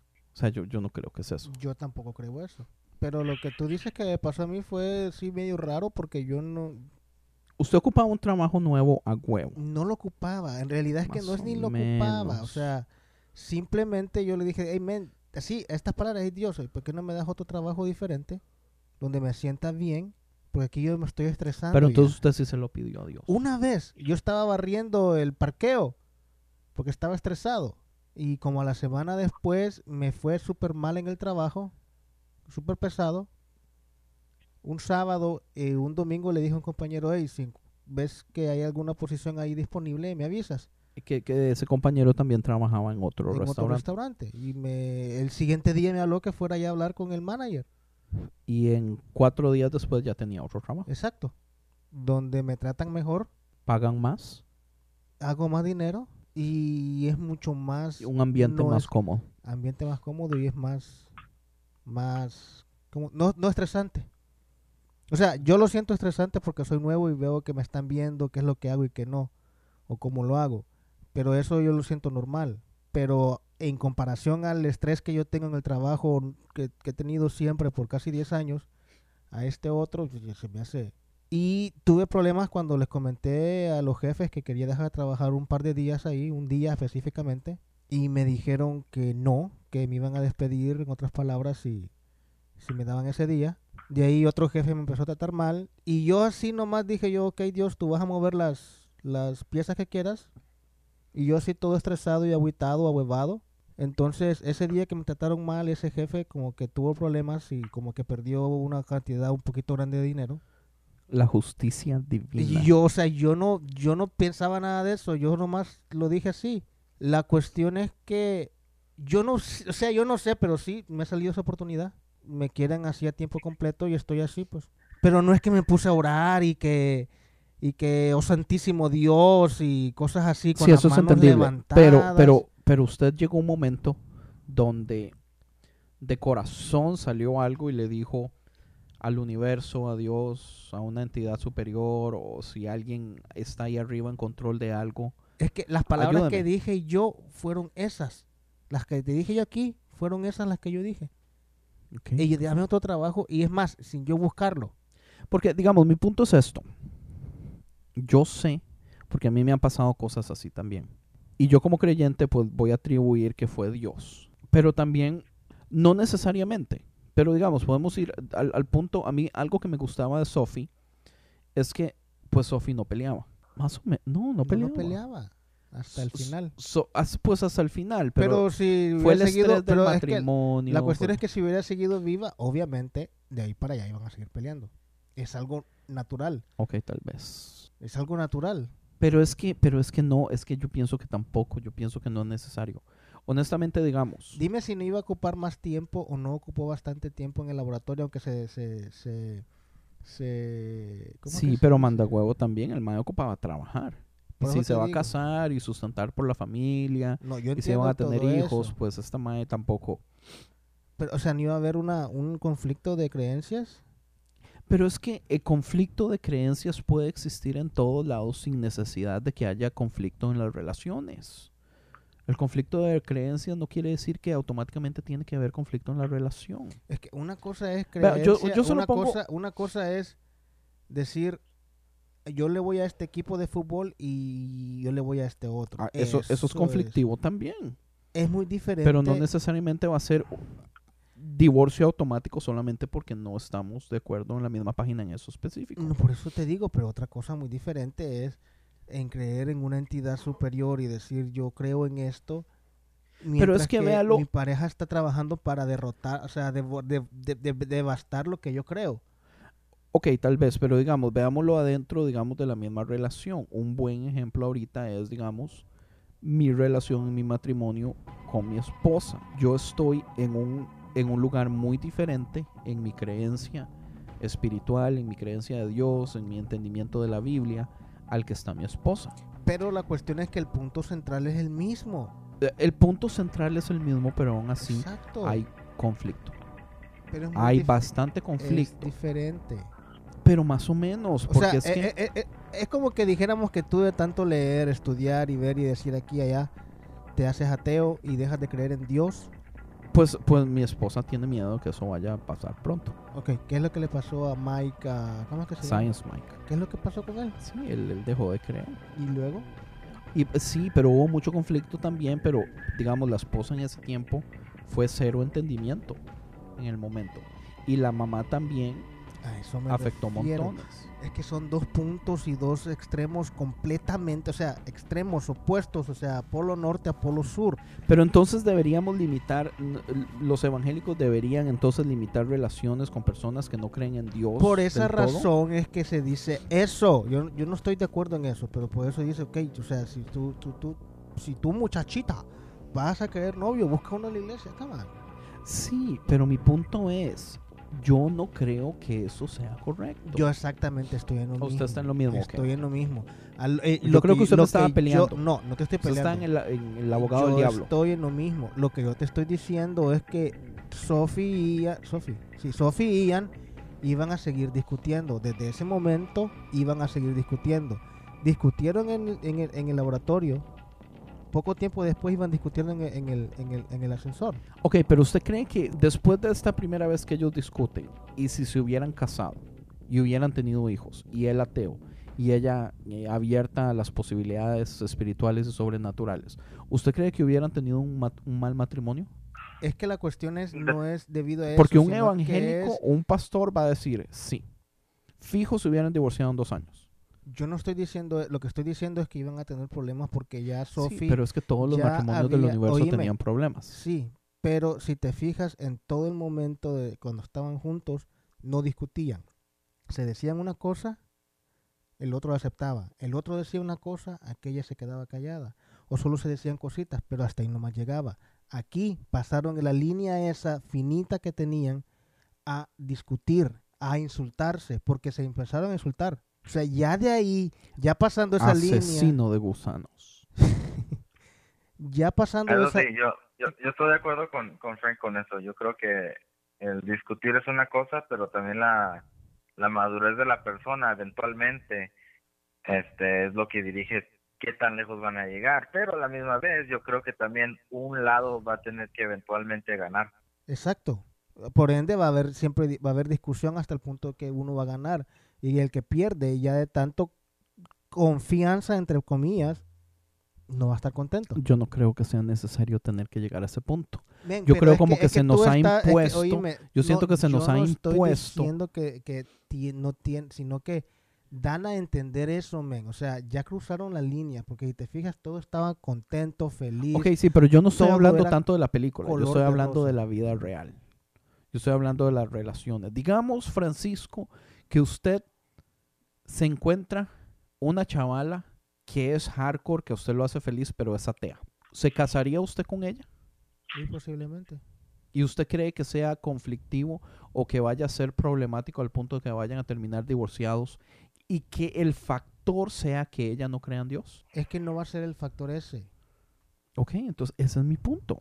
El factor no va a ser ese. O sea, ¿cómo te diré? Yo no te estoy diciendo en vida real, yo te estoy diciendo en la película. En la película Ok, sí pero yo ya no estoy hablando de la entender. película. A mí no me interesa la película porque es ficción. Ok. Yo lo que quiero es traer esta idea que los evangélicos han promovido Ah, no, por yo- años. Es que yo estoy de acuerdo contigo en eso. Yo estoy de acuerdo contigo en el hecho de que, este, mm, mm, estoy de acuerdo en no estar de acuerdo en lo que enseñan. Ok, gracias entonces. A eso me refiero. Yo estoy de acuerdo en eso. O sea, yo no, yo no pienso de esa misma forma. Ah, ok, Tony, digamos que usted no se haya casado con Amy, pero que usted encontró a Amy como es Amy en otra persona y la única diferencia era que ella no creía en Dios. ¿Se hubiera casado usted con ella? No creo, yo creo que no, porque la, la- lo que le llamó la atención, una de las cosas que le llamó la atención a él como cristiano, como el más cristiano de todos nosotros, es que era cristiana, men. No puedes hacer esa pregunta a Tony. Déjelo a él que conteste. Va a decir que sí, más que, está, más que tiene a la mujer a la par, man. Ok, espere, Espérate un momento. Que Ok, no- eh, empie- eh, para, empieza- para, para, para. Empiece de nuevo porque no sonó. Déjame explicarlo de esta manera mejor. Yo creo que yo he conocido a muchachas que me han parecido, antes de casarme con Amy, yo conocí a muchachas que tal vez no eran cristianas cristianas, pero tampoco eran ateas, pero tampoco no eran así como muchachas que eran muy espirituales, por decir, o conocían mucho de la palabra cualquier cosa. Ahora llega un punto donde yo creo la madurez de uno ve que tal vez sí hay un futuro, pero como que quién va a salir perdiendo aquí, o sea, o yo voy a inculcarle lo que yo creo a ella, porque yo sé que yo no voy a parar de creer en Dios, entonces para mí eso Cristiano. fue como el factor donde yo mejor no- mejor no me voy demasiado lejos en la relación, porque yo sé que eventualmente si ella no decide este creer en Dios o, o- o eso en su vida, pues va a ser puro conflicto. O sea, so, para mí eso fue lo que yo...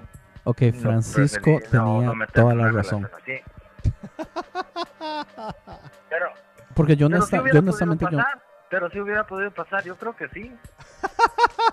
O sea, ¿sí o no? O sea, primero diste una gran explicación para no. Y ahora es dices que porque sí. Uno, un- es porque uno no sabe hasta que uno esté en esa situación, güey. Sí, sí, es, es cierto.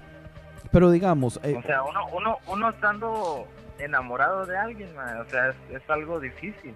Pero, por- o sea, eso, a eso es lo que yo te di, o sea, eso es lo que yo dije al principio. Tú te enamoraste de ella y una de las cosas que te, que te, que te, que te gustó de ella, te, te- te- o sea, uno te de los factores más importantes. fue que era cristiana, que iba a la iglesia Sí, Y para que- mí y que toca el piano. el factor más importante. y que toca el órgano. ella fue a un creyente.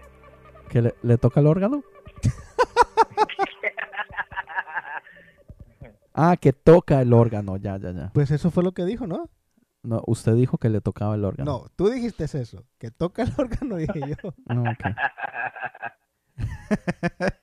Y Oye, aquel no dice nada. Contigo, contigo fue contigo fue lo mismo que no Andrés, porque tú cuando conociste a Tatiana, tú no eras así como muy cristiano cristiano al mismo tiempo. ¿Qué, Tony? Era sí, su- sí, era cristiano y era, era así un cristiano como usted, mae. Man, y entonces usted está al revés, man. Ahora se está haciendo menos cristiano, man. Sí, Qué por eso. Por eso, eso es lo que está trayendo el conflicto en este momento entre Tati y yo. O sea, no es conflicto de que nos vamos a divorciar. Es conflicto de que a Tati le preocupa que yo esté llegando a puntos donde, donde ya no estamos en la misma página en varias cosas. Ahora, ella sí dice, yo, o sea, ella sí acepta que ella ha cambiado muchas opiniones, muchos puntos de vistas ah, con- conforme yo he ido cambiando los míos también. Pero ella también acepta que hay unos donde ella no puede llegar a ese punto todavía, que no sabe si va a poder en el futuro, pero que todavía ella no puede llegar a ese punto. Entonces, digamos, ahí es donde está trayendo el conflicto, porque ella tiene miedo de que yo me esté eh, yendo al mundo. Haciendo ateo. No haciendo ateo, yo no voy a dejar de creer Otro pandereta. en Dios Bueno, no sé, es que... Es que, Es que esa es la cosa, o sea, es que tal yo vez no sí. sé por qué ustedes los cristianos, o sea, dicen eso tan así, tan, tan Como- como con orgullo, ¿verdad? Exacto, men, o sea, y para mí, yo soy cristiano y a mí no me diera pena de decir, ok, si hay cosas que o sea, podrían para mí también, pasar, para mí también. que podrían pasar que dijera, ok, o sea, posiblemente si Dios no existe. No tengo miedo de decir eso, porque ustedes los cristianos no. Dicen, no, nunca jamás voy a dejar de creer en Dios.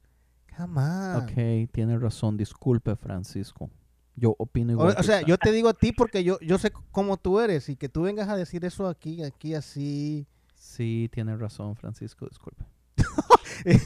¿Te estás burlando de mí o qué onda? No, Ah, es que tienes razón, porque yo me di cólera yo mismo al escucharme decir eso, porque soné súper indoctrinado. Eh, ¿Te sorprende eso, güey? no me sorprende porque yo sé que yo todavía estoy luchando con cosas que la iglesia me metió a mí desde que yo soy chiquitico. Oh, yo Por eso, por eso, o sea, yo con uno de los conflictos es mi hijo Liam, que en este momento tiene nueve años. ¿Entiende? Porque yo estoy tratando de ser un poco abierto con respecto a lo que es, por ejemplo, Biblia. Al viene en la iglesia y se le enseña que la Biblia es perfecta, la palabra de Dios, que no tiene errores, y yo no creo eso. ¿Entiende? Entonces yo veo un conflicto en donde yo no quiero que él solito se dé cuenta a los 16 años que todo lo que le han enseñado es pura mentira y que se frustre y que reaccione eh, rebeldemente. O sea, yo quiero irle diciendo de poco en poco. Por ejemplo, digamos, hablamos de Jonás. O sea, para mí Jonás no es literal. Jonás no es una historia que pasó. ¿Qué La- pasa con Jonás? Jonás se lo, se lo comió la ballena porque no quiso ir a Nínive a predicar y aquí y allá y todo eso. Ok. Mae, Jonás es un libro escrito como si fuera una parodia. Todas las cosas que dice Jonás, mae, son, es como si fuera una, es como si estuviéramos leyendo una comedia. Es, es ironías de ironías de ironías, cosas que en realidad no hubieran podido pasar. Ahora, el mensaje es hardcore. Tiene un mensaje muy importante. O sea, el punto al que se quiere llegar, se llega. Pero Mae no es vida real, no es ficción, no sucedió. No es vida real, no es ficción. Perdón, sí es ficción. Fuck. Thank you. bro. Eso fue lo que está- dijiste, o sea, tú, tú, pues, te, te Me tomé una fucking mic, por eso ando así. Y a Usted me lo- rato. Y hace dos, Me lo echan hace dos horas, loco. Es ficción, no es real. ¿Entiende? Entonces, yo a mi hijo, yo no le voy a decir que tiene en ese momento nueve años, yo no le voy a decir que a Jonás se lo comió una ballena y que eso sucedió en realidad. Yo a mi hijo le voy a decir, esto es como si fuera una caricatura, como si estuviéramos viendo una película de Pixar y alguien se inventó una historia para, Dar ense- una- para dar un mensaje, una lección. ¿Cuál es la lección? Enfoquémonos en la lección, no nos enfoquemos en la historia. ¿Entiende? Algo muy parecido me pasa con el, con el diluvio. El diluvio no pasó como la Biblia dice que pasó. Pero el diluvio tiene un mensaje y una lección que nos quiere enseñar y es un muy buen mensaje y una muy buena lección. Enfoquémonos en la lección, en el mensaje, no en lo que sucedió. Pero trae conflicto. Porque mi esposa no está en, la misma página conmigo en ciertas de estas cosas. Es. Entonces ella me dice, es que yo no creo que sea buena idea que usted le hable a Lian específicamente así, donde usted está contradiciendo lo que los maestros en la escuela dominical le están diciendo. Y yo le digo, es que yo, es, es que él va a llegar a ese punto no matter what. Mejor se lo enseño ahorita. Y dice, pero después él va a decir algo en la clase que va, se va a meter en problemas y lo van a regañar y aquí allá. Pues a- él, él tiene que aprender, tiene que aprender que tiene que enfrentar esas cosas también. Pero ella no está de acuerdo en eso. Yo va, te a decir, entiendo. Yo, yo, o va a decir el tiempo de va a decir el tiempo de ofrenda dice, mi papá dice que yo no tengo que ofrendar me voy a quedar con los 5 dólares Pues si él quiere quedárselos, yo pienso que se los puede quedar. ay cabrón eso está bueno. Eso Oye, está bueno. eh, pero oye, pero entonces hay historias bíblicas que tú piensas que sí son históricamente eh, verdaderas no Como, Oh, sí, claro. entonces cómo le vas a hacer entender a, a Liam que sí en la Biblia sí hay historias que son verdaderas y son históricas y luego hay historias que nomás Pues, son pues del, del mismo modo que todos los humanos tienen que aprender, men. Usted tiene que saber un poquito del historial de la Biblia, de quién lo escribió, de cómo lo escribió, cuál era la razón por la que, la razón por la que se escribió, a quién se le estaba escribiendo, cuál era el público del libro. Y todo eso se aprende simple y sencillamente con el tiempo, mae. The Bible told me so. The Bible told me so. es, es, es complejo, mae, pero, o sea, si, si, si usted cree que toda la Biblia son historias reales y que todo fue literal, mae, usted no, usted no puede vivir en un mundo normal porque la, la ciencia le va a tirar a usted en cara un montón de cosas. Entonces usted tiene que forzarse a ignorar la ciencia y la vida real para entonces vivir en esta fantasía, que es lo que Ian se, se encabrona. O sea, yo entiendo a Ian por, por un momento cuando está encabronado de que Sophie le dice que es una niña que vive en el mundo de la fantasía, ¿entiende? Porque también, o sea, hay... Sí, o sea, es que él, él- él cree, eh, o sea, en la ciencia, en la ciencia, este, se le trata de dar respuesta lógica eh, y comprobada a, a las cosas. Mientras que en la religión, en el espiritualismo o en cualquier otra cosa similar a esta, este, se le da una respuesta, ah, ¿cómo te diré? Ah, forzada o que se tiene que creer por fe, o sea, simplemente creerse y ya no más. Entonces, a- a- ahí sí les doy yo un punto a favor a, a lo que es los científicos y dicen, no, pues que esto no puede ser por esta razón, no hay evidencia de que esto pasó.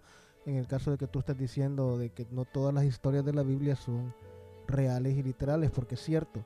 Hay cosas que pasan en la Biblia, que mencionan en la Biblia, ya que mencionaste cosas así de ese libro, este, y que se, se supone, o sea, obviamente tendría que haber ah, muestras o pruebas de que ha pasado esta cosa, este, este evento tan grande, como lo menciona la Biblia, pero en realidad no hay nada, o sea, no hay ningún ninguna evidencia de que, pruebas arqueológicas. que ha pasado, exacto.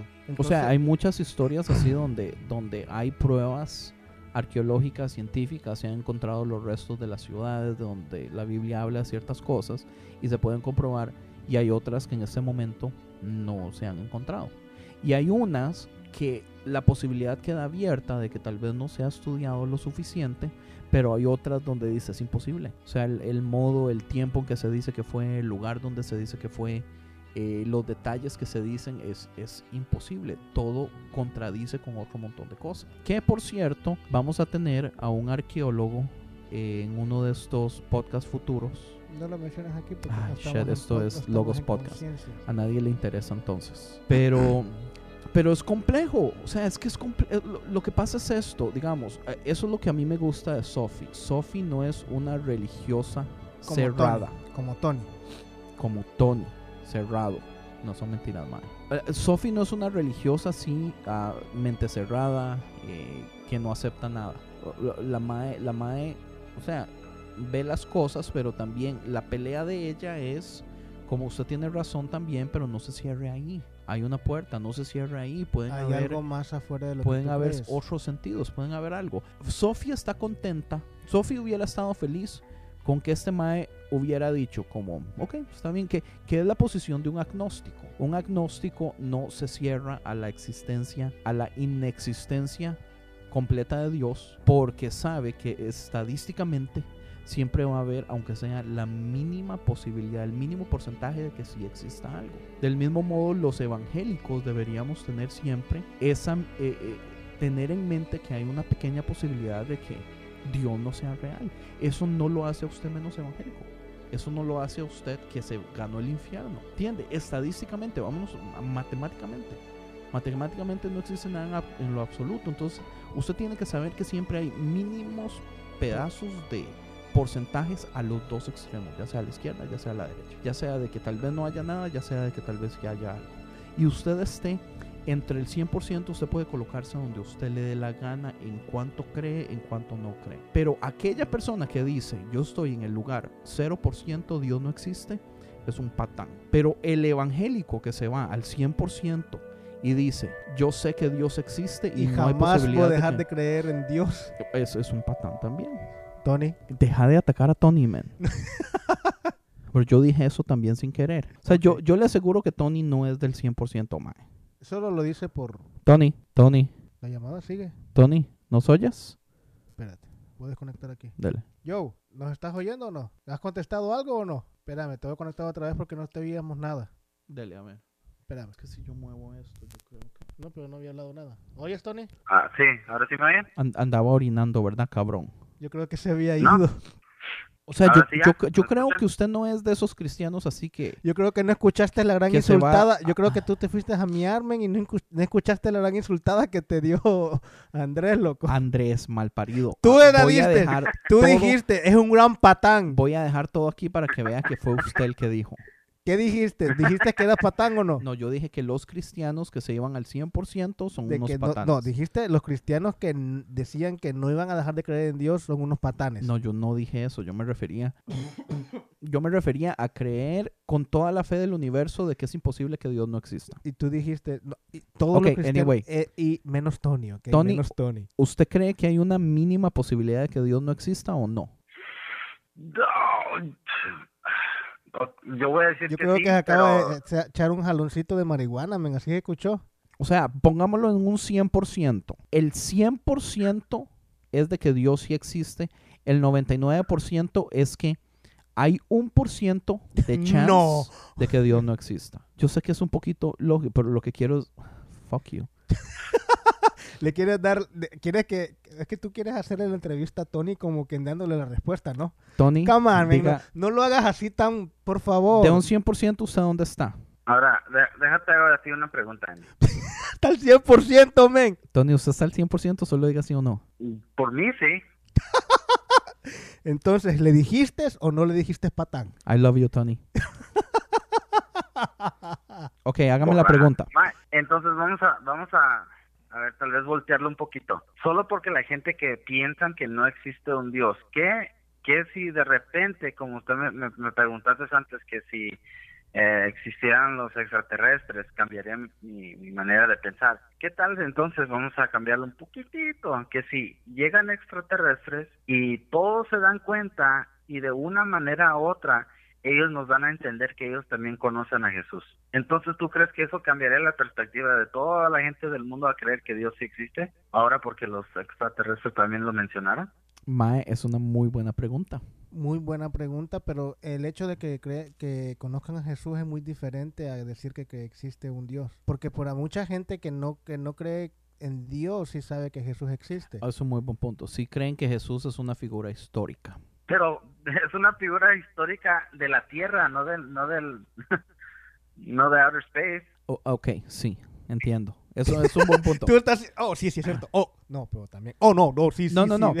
no. Tiene lógica porque, digamos, lo que ellos tienen que decir es que hubo una figura histórica que fue al planeta de ellos ah, y, Ah, y- ahí es y otra que hizo un papel completamente paralelo a lo que Jesús hizo en la tierra. Esa figura histórica fue hizo un papel en el planeta de ellos. Ok, ahora bien, pero si vienen los extraterrestres también y vienen y dicen, no, el que fue allá fue, fue Mohammed. o sea, entonces, ¿qué? ¿Y ahora Cierto. cambias tu forma de creer que Jesús o en Dios? Como- o sea, tendrían que ellos venir a decir, se llama Jesús. Él nos dijo que se llama, porque acuérdense que el ángel le dijo a María que se iba a llamar Jesús. No. Pero tienes Sí, que eso es- comparar, estoy siendo no puedes comparar a Mohammed, porque Mohammed todavía tiene el cuerpo enterrado. A Jesús ya no está, ¿verdad? Pero es que Tony, eso no es, eso, eso no es prueba para que personas que no creen en la resurrección de Jesús crean en Jesús. Porque Sí, hay o sea, hay montones mucho de, cosas que pudieron haber teorías. pasado. Teorías de teorías, men. O Se sea, pudieron haber robado el cuerpo. En realidad fue sepultado en otro lado. O sea, Oh, muchas montones cosas. de cosas. Es que en otras palabras, Tony, tú sí estás como quien dice el 100% de decir, ok, si vienen los extraterrestres, los extraterrestres van a decir que Jesús está también aquí- allá y que Dios existe. ¿Cómo? ¿Dilo otra vez? O sea, que tú estás en la, en la idea de que si, si hay, que si vienen unos extraterrestres, una invasión extraterrestre, tú estás seguro que los extraterrestres van a decir también Jesús, lo O sea, es que el asunto es esto. Yo lo que veo es así. La Biblia habla de que los humanos tenemos la imagen de Dios. Y eso nos hace diferentes a todos los animales del mundo. Que, o sea, es, es una gran diferencia el animal más inteligente que existe. Es una gran diferencia. Entonces, si encontramos una raza extraterrestre con nuestras mismas capacidades de, de pensar, de sentimientos, de creación, de conocimiento científico, tecnológico, eh, todas las cosas que hacen que un humano sea un humano y que otros animales no tienen, eso quiere decir que esos seres también tienen que tener la imagen de Dios. Ahí es donde yo digo, si un ser inteligente, si nos damos cuenta que existe un ser inteligente, entonces yo ya siento que los humanos no somos tan especiales ya.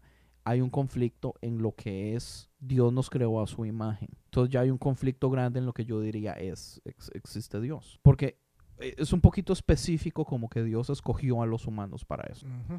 Si vienen unos seres inteligentes, Para empezar, si llegan aquí, quiere decir que tienen una inteligencia superior a la de nosotros. superior a la de nosotros en primer Obviamente, lugar. obviamente, para empezar. Pero si ellos no tienen a un Salvador, uh, sonó demasiado cristiano. si ellos no tienen a un ser como Jesús que vino a restaurar las, son- sonó demasiado cristiano. o sea, es que Dios en la historia evangélica es fundamental. No, perdón, Jesús. Jesús, Jesús en la historia evangélica es fundamental porque es el que viene a, a- a arreglar el conflicto. espiritual.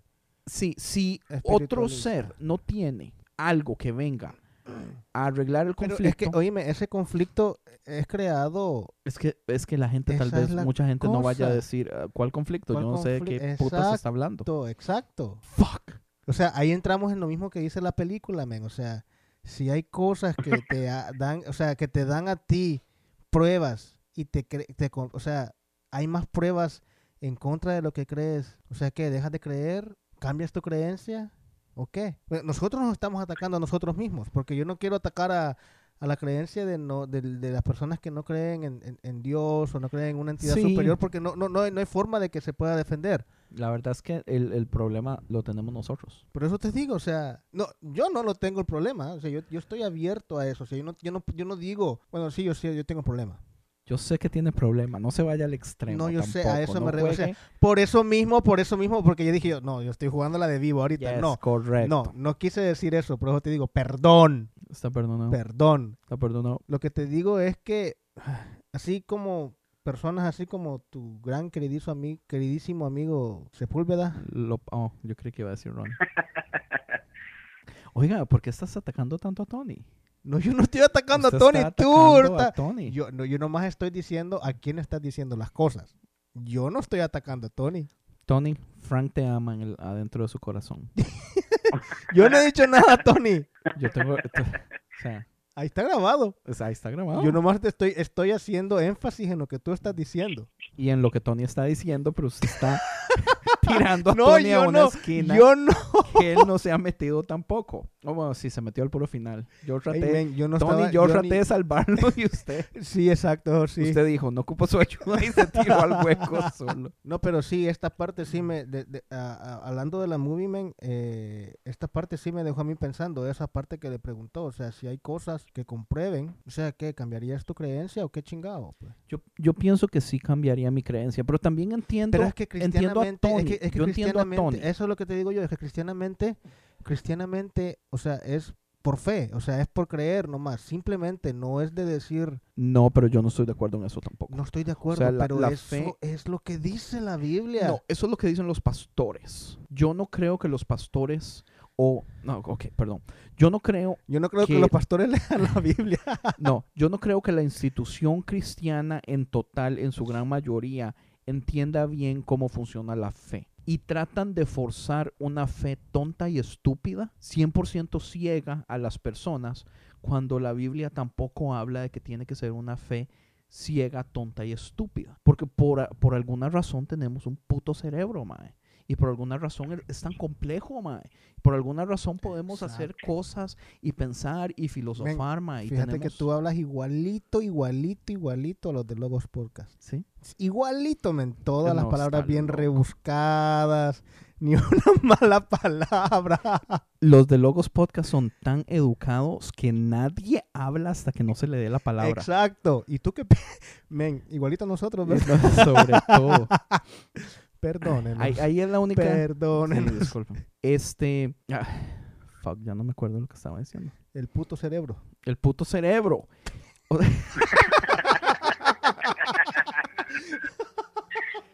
¿Por qué rayos tenemos un... O sea, es, yo sí entiendo que ah, creer es por fe. Creer en una entidad es por fe. Y no se puede probar. Yo siento que la necesidad de que no se pueda probar fue puesta por Dios. Dios mismo se pone detrás del telón para que no sea obvio. Por eso es que la gente va a intentar tratar de probar científicamente a Dios y nunca va a poder, porque Dios no quiere ser comprobado científicamente. La fe es necesaria, es parte de la ecuación, pero también usted puede alimentar la fe. Usted puede hacer cosas, aprender cosas, entender cosas para que su fe tenga más peso, que tenga mejores bases. ¿Entiende? O sea, mi conocimiento, porque yo no, no fui a la, a la universidad a estudiar nada de ciencia, yo me di cuenta hasta ya viejo mi pasión por la ciencia. Todo el tiempo que yo he invertido ha ayudado a que mi creencia en Dios crezca un poco porque lo que yo he aprendido no comprueba la inexistencia, pero yo tampoco estoy esperando que pruebe la existencia. Yo sé que eso nunca va a ocurrir, pero yo sé que eso es parte del plan, ¿entiende? Yo creo que como cristianos nosotros sobrecomplicamos la simplicidad de la fe.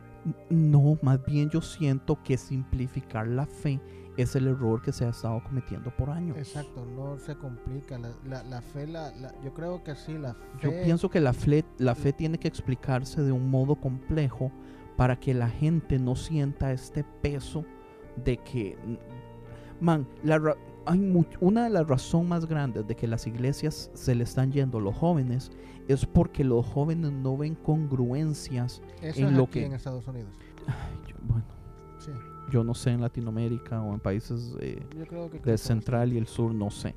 Aquí en Estados Unidos... fe en otros la fe en otros países menos los Estados Unidos, man, es mucho más grande y mejor que en los Estados Unidos. Pero, ¿cómo, pero o sea, mejor, ¿cómo es, cómo, ahí cómo es que yo debato tú? que es mejor. ¿Cómo es, tú, ¿Cómo es que tú mides eso? Porque hay ¿Cómo? gente más creyente, hay, O hay sea, gente ¿cómo más es fiel. que mides tú en decir la fe es mejor allá que aquí o cosas así? O sea, ¿cómo Bueno, es que se tal mide? vez no mejor, pero yo, yo creo que la gente que tiene menos, o por decir, no menos en el sentido de, de tener cosas físicas, pero yo creo hay algo en otros países que yo he notado que cuando conozco a gente de México, gente que viene de otros países, que también creen en Dios, es una humildad y es una fe muy diferente a los muchachos y a los jóvenes de acá en nuestros Estados Unidos. Como que ellos tienen una, sensiti- una sensibilidad a, a Dios de una manera muy diferente. Yo creo que tal vez tiene que ver como, como sus padres tal vez les enseñaron, cómo fueron criados, el respeto. Yo no sé qué tal vez fue, pero es algo muy, muy diferente. Sí, es diferente. Yo, yo entiendo eso de que sea diferente, pero también, o sea, ¿cómo te diré? Las herramientas o, o las cosas que se tienen, y no estoy tomando de menos a otros países y nada por el estilo, porque yo soy de, de- allá también. Y ahora con el Internet y el Google y todas esas, esas herramientas que están a nivel mundial, este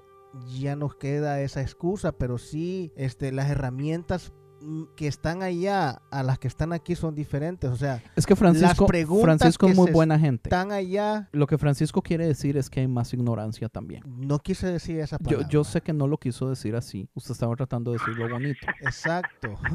Pero, pero, pues yo lo, yo digo lo que usted no quiere decir.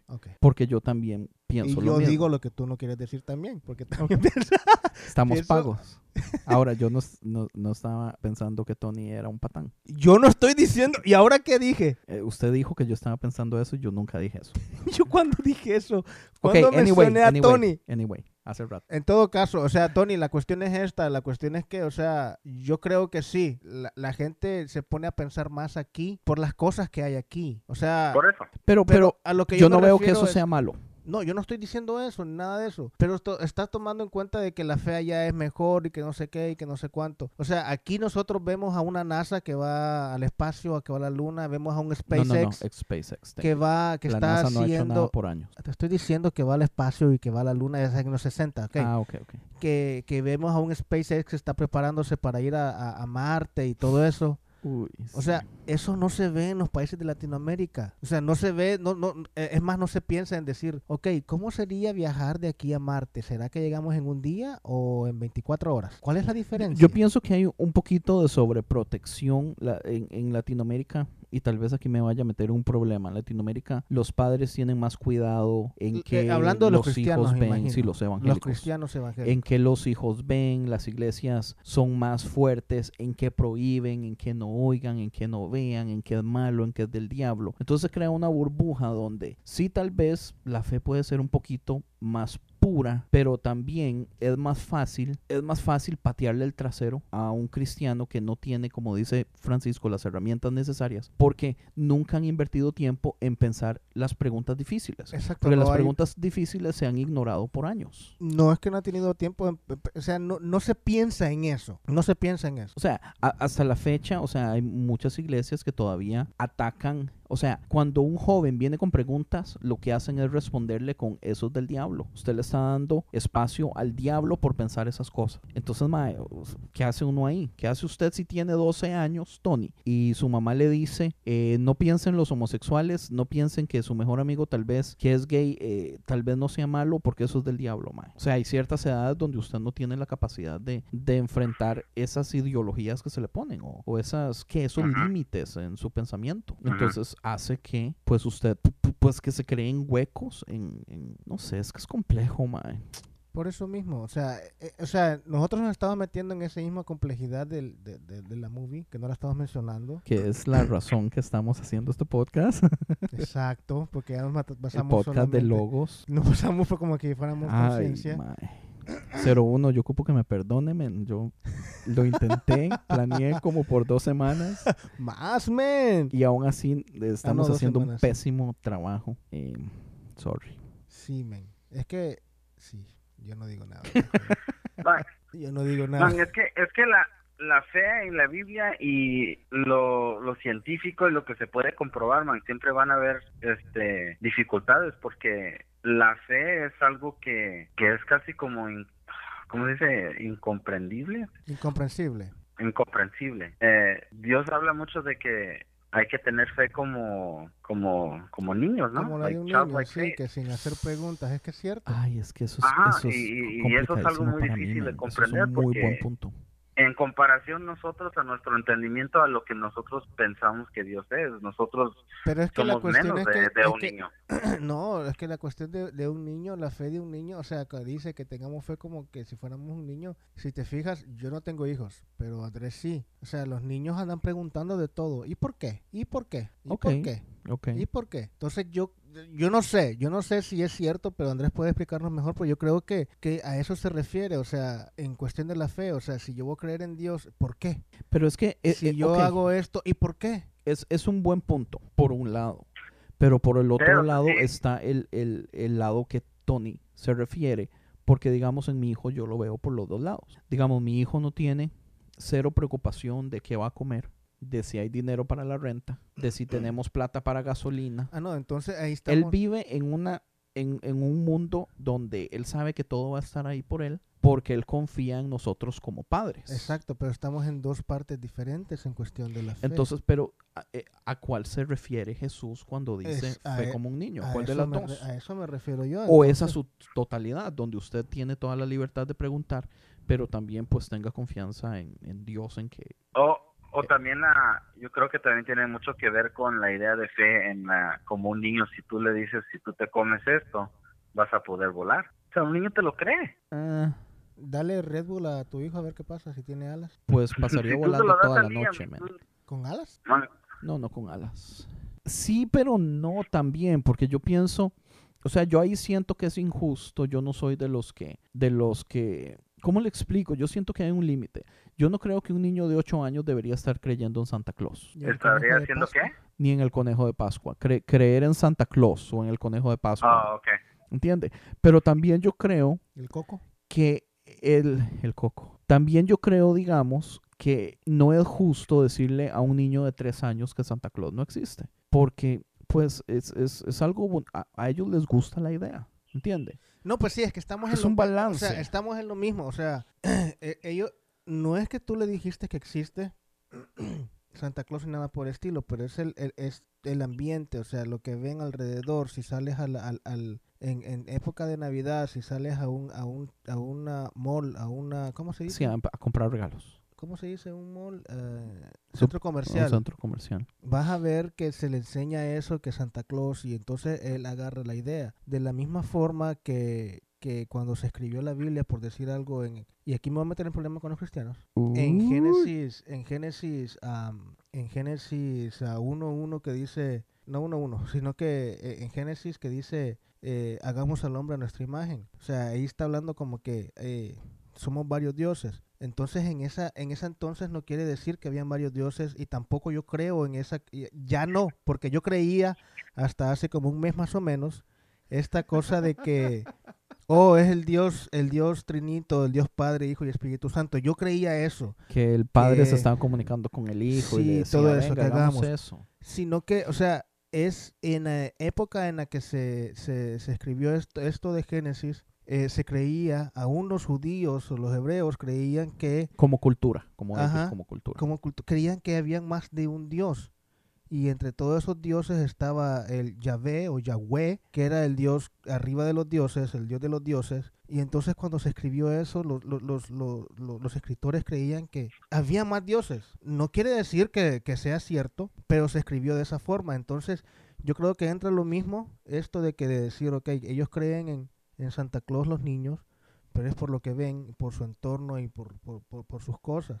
Así como cuando los... los Pero lo disfrutan, mi punto es que lo disfrutan. ¿Y quién soy yo para venir a jugar de, de juego vivo. de juega vivo a tratar de arruinarle, digamos, lo emocionante, lo bonito? Yo no creo que sea, o sea, que tenga algo de malo eso. Ahora, algo, algo que yo quería comentar es que hay Origins, no es la única película que ha tocado este tipo de, de temática que es de ciencia, de supernaturalidad, de espiritualidad y todo eso. O sea, es, es, es algo que se ha tocado desde hace tiempo. Digamos, una de las películas más importantes que ha tocado este tema es eh, Contacto, el libro de Carl Sagan, donde sale Judy Foster y Matthew McConaughey. Otra que toca este tema es Prometheus, la, la película esta de Ridley Scott. Otra que toca este tema es. ¿Cuál es la película que nos había O recomendado? Interestelar también, men. O Interstellar. Interestelar también toca bastante esto. Correcto. Esta que sale eh, Black Widow, que eh, Ronnie nos había recomendado, que usted nunca quiso ver, porque Ronnie nos la recomendó. Hola, que sí la vi. ¿Cuál fue? Ah, sí, usted sí la vio y me dijo, no la veas, es una porquería. porquería de película. Es, es el nombre de una mujer. Lucy. Lucy. Esa también toca un poquito acerca de eso, que es basarse en un poquito de ciencia, pero salgámonos de a donde la ciencia llega, salgámonos de ahí. Entonces, para mí es interesante el hecho de que todavía, pues los humanos nos, o sea, yo pienso que es del ser humano siempre tratar de buscar algo más allá. Y aquí es como para volverme a Logos Podcast. yo, yo pienso que está en los humanos, o sea, la idea de inmortalidad, la idea de vivir para siempre, la idea de dejar legados, la idea de, de- de que mi trabajo, eh, aunque yo me muera, mi trabajo siga, ya sea libros, ya sea música, ya sea arte. O sea, los humanos tenemos algo por dentro que no podemos explicar, que aunque vemos que la muerte es inevitable, estamos viendo a ver cómo hacemos para tratar de salir de la muerte o, o- o poder pasar más allá de la muerte, sea como sea. Ahorita estamos viendo a, Raymond Kurzweil, que está trabajando en poder mover la mente humana a computadoras para poder llegar a la singularidad donde ojalá los humanos podrían ser eternos. Vemos una serie, yo sé que Logos Podcast, porque nosotros pensamos en la posibilidad de hablar de Altered Carbon, Alternate Carbon. eh, porque habla mucho acerca también de esto. En, en, en Altered Carbon se habla acerca de que las personas que logran hacerse inmortales son solo las personas que tienen dinero y las personas pobres no pueden en realidad. Entonces esas personas se vuelven como dioses y empiezan a actuar como dioses y personas empiezan a seguir a esas personas inmortales. Entonces, eh, o sea, ¿por qué? ¿Cómo podemos, ¿Cómo podemos explicar el hecho de que ya sea que creamos o no en un ser supremo, de todas formas estamos viendo la necesidad de, de sobrepasar la muerte? Sobrepasar los límites que tenemos. como ¿Qué humanos. piensas, Francisco? ¿Te estás burlando o qué No, onda? no, ¿Te estoy estás burlando. o No, qué estoy onda? burlando, pero me, me parece interesante que son tan formales, men.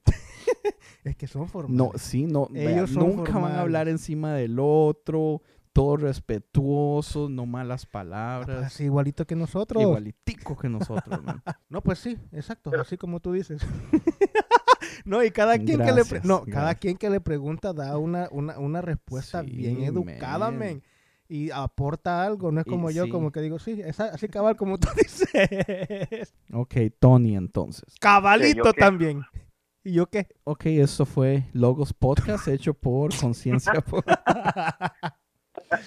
No, de verdad, de verdad, de verdad, perdónenos. ah, o sea, tratamos lo mejor que pudimos, Sí, pero ah, es el estilo de nosotros, ser informales. ser informales. Quién sabe si los oyentes van a disfrutarlo o van a No salir van a todos ofendidos, "Estos, man". maleducados, Sí.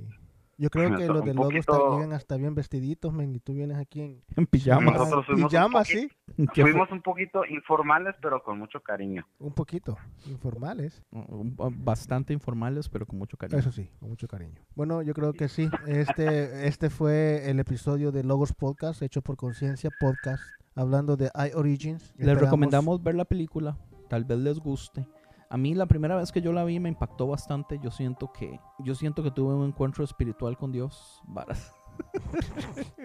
Experien- ¿Estuviste El- el experiencia en- religiosa? El una experiencia religiosa así como la de Enrique Iglesias. Una experiencia que no había sentido en meses de meses de meses, aunque voy a la iglesia todos los domingos. Eh, y de una película que no es cristiana, no es hecha por cristianos o evangélicos o nada. Pero, pero me, me gustó bastante. Muy buena película. Sería bueno que la vean.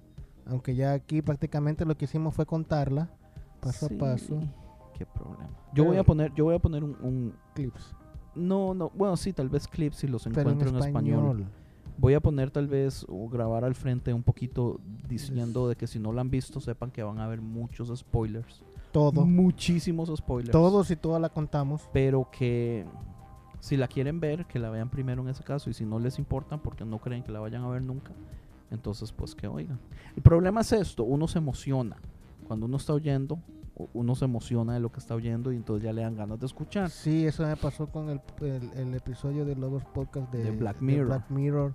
Me, A mí me pasó faltaban, lo me mismo. faltaban como me faltaban como dos o tres A mí episodios. me faltaban tres episodios para terminar y también. Sí, dije, wow. Dice todo lo del Black Museum, el Museo Negro, Ujú. pues yo no había visto nada de eso. Yo y ellos hablaban de todas las conexiones ahí, pues yo no lo había visto. Y Yo tampoco, yo, hasta- yo no mira, había nada de eso de conexiones. Pero bueno, nuevamente, perdónenos, discúlpenos. Ahora, a los oyentes de conciencia, si les interesa este tipo de temática, Logos Podcast habla mucho de series, de ciencia ficción, de cosas intelectuales. Y está buenísimo Es el podcast. muy bueno. Muy inteligente y muy entretenido.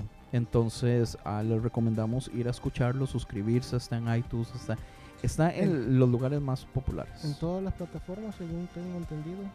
Y, y a 01, eh, una excelente persona, un, un buen amigo mío, puedo decir que es amigo mío. Y eh, 01 también es el es uno de los hosts del podcast ateo. Y yo creo que ya hemos dicho que vamos a tener un crossover con el podcast ateo. Eh, vamos a hacer un debate de si Dios existe o no. Y vamos a terminar los de conciencia, todos ateos, excepto Tony. y ya. ¿Le estás tirando, Tony? No, Me man, te estás qué diciendo Tony, todos I- los de I conciencia. love you, Tony. Todos los de conciencia y solo vamos tres, men. Excepto Tony. Tony quiere decir unas últimas palabras. Nunca voy a dejar de creer en Pues, Dios. perdónenos este podcast de logos, pero este tratamos lo mejor que pudimos. Andrés es a veces patán y este A veces. Sí, sorry. a ver, bueno, confirmado por Frank siempre, ¿eh? Pero. Nos dio mucho gusto tener esta oportunidad de platicar de, bueno, no, no tanto fuera de lo que normalmente hablamos, pero como a Andrés y a nosotros nos encantan mucho las películas, eh, fue una buena experiencia y este, esperemos que alguien pueda aprender algo nuevo de, de escucharnos aquí, eh, en este podcast con ellos. Muy bien, pura vida. Excelente.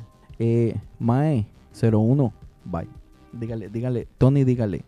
Güey 01, Güey, dígale usted. Hey, vos bicho 01, nos vemos al rato. Pura vida, bye. Síguenos en Twitter como arroba Logos Podcast, en iTunes, iBox, Facebook y YouTube como Logos Podcast.